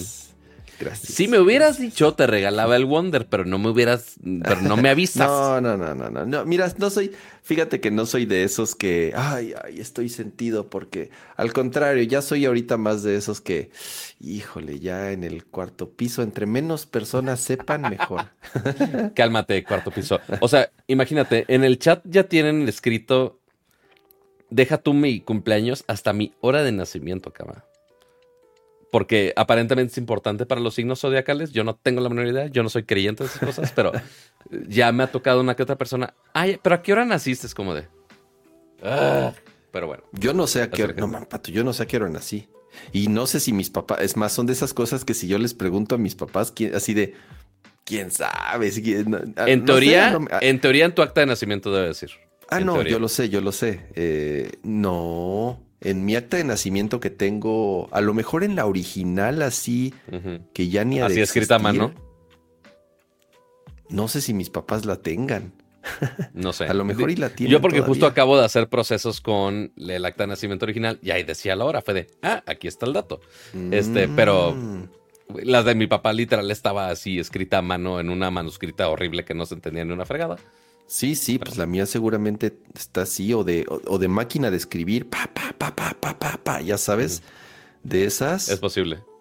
Sí, yo creo que sí estaba ahí hecha. Y le voy a preguntar a mi mamá, es una, es, es, es una eh, curiosidad, le voy a preguntar a mi mamá si tiene, si tiene mi acta de nacimiento original y ver si viene ahí la hora o si se acuerda de la hora. A lo mejor sí se acuerda de la hora y yo estoy eh, menospreciando la memoria de mis padres. Pero, amiguitos, lo que sí, eh, digo, ya que Kama claramente se hizo pato, y eso que es mi trabajo, em, tendremos que ir ahorrando para ver si en Navidad ya Analog ya saca las preventas de, de esta nueva consolita de 64. Aunque Kama es muy de consola portátil, seguramente dice, ay, es Analog, claro, déme, su dinero. No lo sé, veremos. Me perdí ya cuando... las, las Pocket transparentes, Pato, ¿las viste? Sí, sí, las vi. No, no, pero a ver, aunque o sea, ya era mucho atasque comprar otra. Sí, la verdad, sí. O sea, aunque estaban bien chingonas, sí era mucho atasque comprar otra. O sea, como para qué quiero dos iguales, aunque sea de otro color. Si lo dice el que tiene tres switches. Exactamente. Y ya se va a comprar el Switch 2 que casualmente quitaron el anuncio del, Switch original esta semana. Entonces fue de como, mmm, sospechoso. ¿Cómo están las teorías de conspiración ahí, Pato? Hartas, de hay hartas. de que dieron de baja el video original. Qué buen video, güey. Todavía me acuerdo, me acuerdo muy bien de la primera vez que, que, que lo vi. El primer anuncio del Switch. Y, sí, sí, sí. Estuvo, estuvo bien chingón ese anuncio. Eh, el NX, bueno, ahí es donde supimos cuál, que ya no era NX, sino, sino Nintendo Switch. Me acuerdo muy bien cuando vi por primera vez ese video. Y lo vi, lo volví a ver hace poco porque eh, me salió ahí, ya sabes, en recomendaciones y dije, ay, güey, me acordé. Entre la presentación de Steve Jobs y esa. Así es, sí lo volví a ver, sí está bien cool el video y lo mataron. Bueno, lo ocultaron, lo pusieron como privado. Entonces, muy raro. Ya surgieron ahí las teorías de conspiración de que ya se acerca. Yo no creo que sea este año. No, eso tampoco. no creo que sea este año. Pero de que se acerca, se acerca. Así es. Pero amiguitos, ya se acercó el final de este podcast. Ya habíamos dado la, la, pleca de créditos, ya nos habíamos disque despedido, pero aquí nos quedamos en la chorcha muy a gusto. Vamos a dejar que, que Kama, ya en su antigüedad, cuya edad no vamos a discutir aquí en este momento, eh, pero en, en este desvelo, pues vamos a dejar que juegue el Mario Wonder que claramente ya tiene y que se muere de ganas de escuchar a la flor a mi edad ya estoy bestia. No me vieron desde hace rato. Ya en la o sea, sí, lo compré y lo bajé ahorita por la calentura, pero no, ahorita no voy a jugar. Ahorita ya amo mí porque. Le voy a, le voy a prestar mi Switch en algún momento a cama porque como es de, de calenturiento con las compras, es como de. Ah, ahí dice comprar. Pero le voy a poner con, con su tarjeta a ver si ya me compra todos los juegos así. Pero bueno, amiguitos, nos dejamos. Tengan bonito fin de semana. Pásenla muy bien. Y nos vemos próximo jueves, 9.30 de la noche. Pídanle a su asistente inteligente favorito que vean este bonito show. Pero la gente no quiere que nos vayamos porque Raúl Jesús Ruiz Tapiz, aparte de la membresía Max, aparte de los superchats que ha dado, regaló otras 10 suscripciones por ahí. Así que muchísimas, muchísimas gracias. Entonces ahí todos los que se ganaron su bonita suscripción pueden disfrutar de su membresía durante este mesecito. Pero recuerden que también pueden pasar ese favor más adelante. Eh, también ustedes regalando una suscripción. También dejan su, su super chat, dejando su like, dejando sus reseñas en las versiones también de audio. Y también ese super chat que ese totalmente es para Cama. Feliz cumpleaños, Cama. Feliz cumpleaños. Espero. Muchas gracias. De aparte, la, eh. aparte, la disfrutaste muchísimo sufriendo en tu semana de trabajo. Sí, sí, estuvo. Peor timing. Estuvo pesado, estuvo, estuvo pesadito, pero bueno. Lo compensaremos. Eh, te digo. Contento ya de estar por acá de vuelta. Eh, gracias, de verdad. Gracias, gracias por las felicitaciones, gracias por los superchats, gracias por las suscripciones. Y gracias por ese like y gracias por acompañarnos en esta edición de Nerdcore Live. Descansen, cuídense. Nos vemos la próxima semana. Bye. Bye.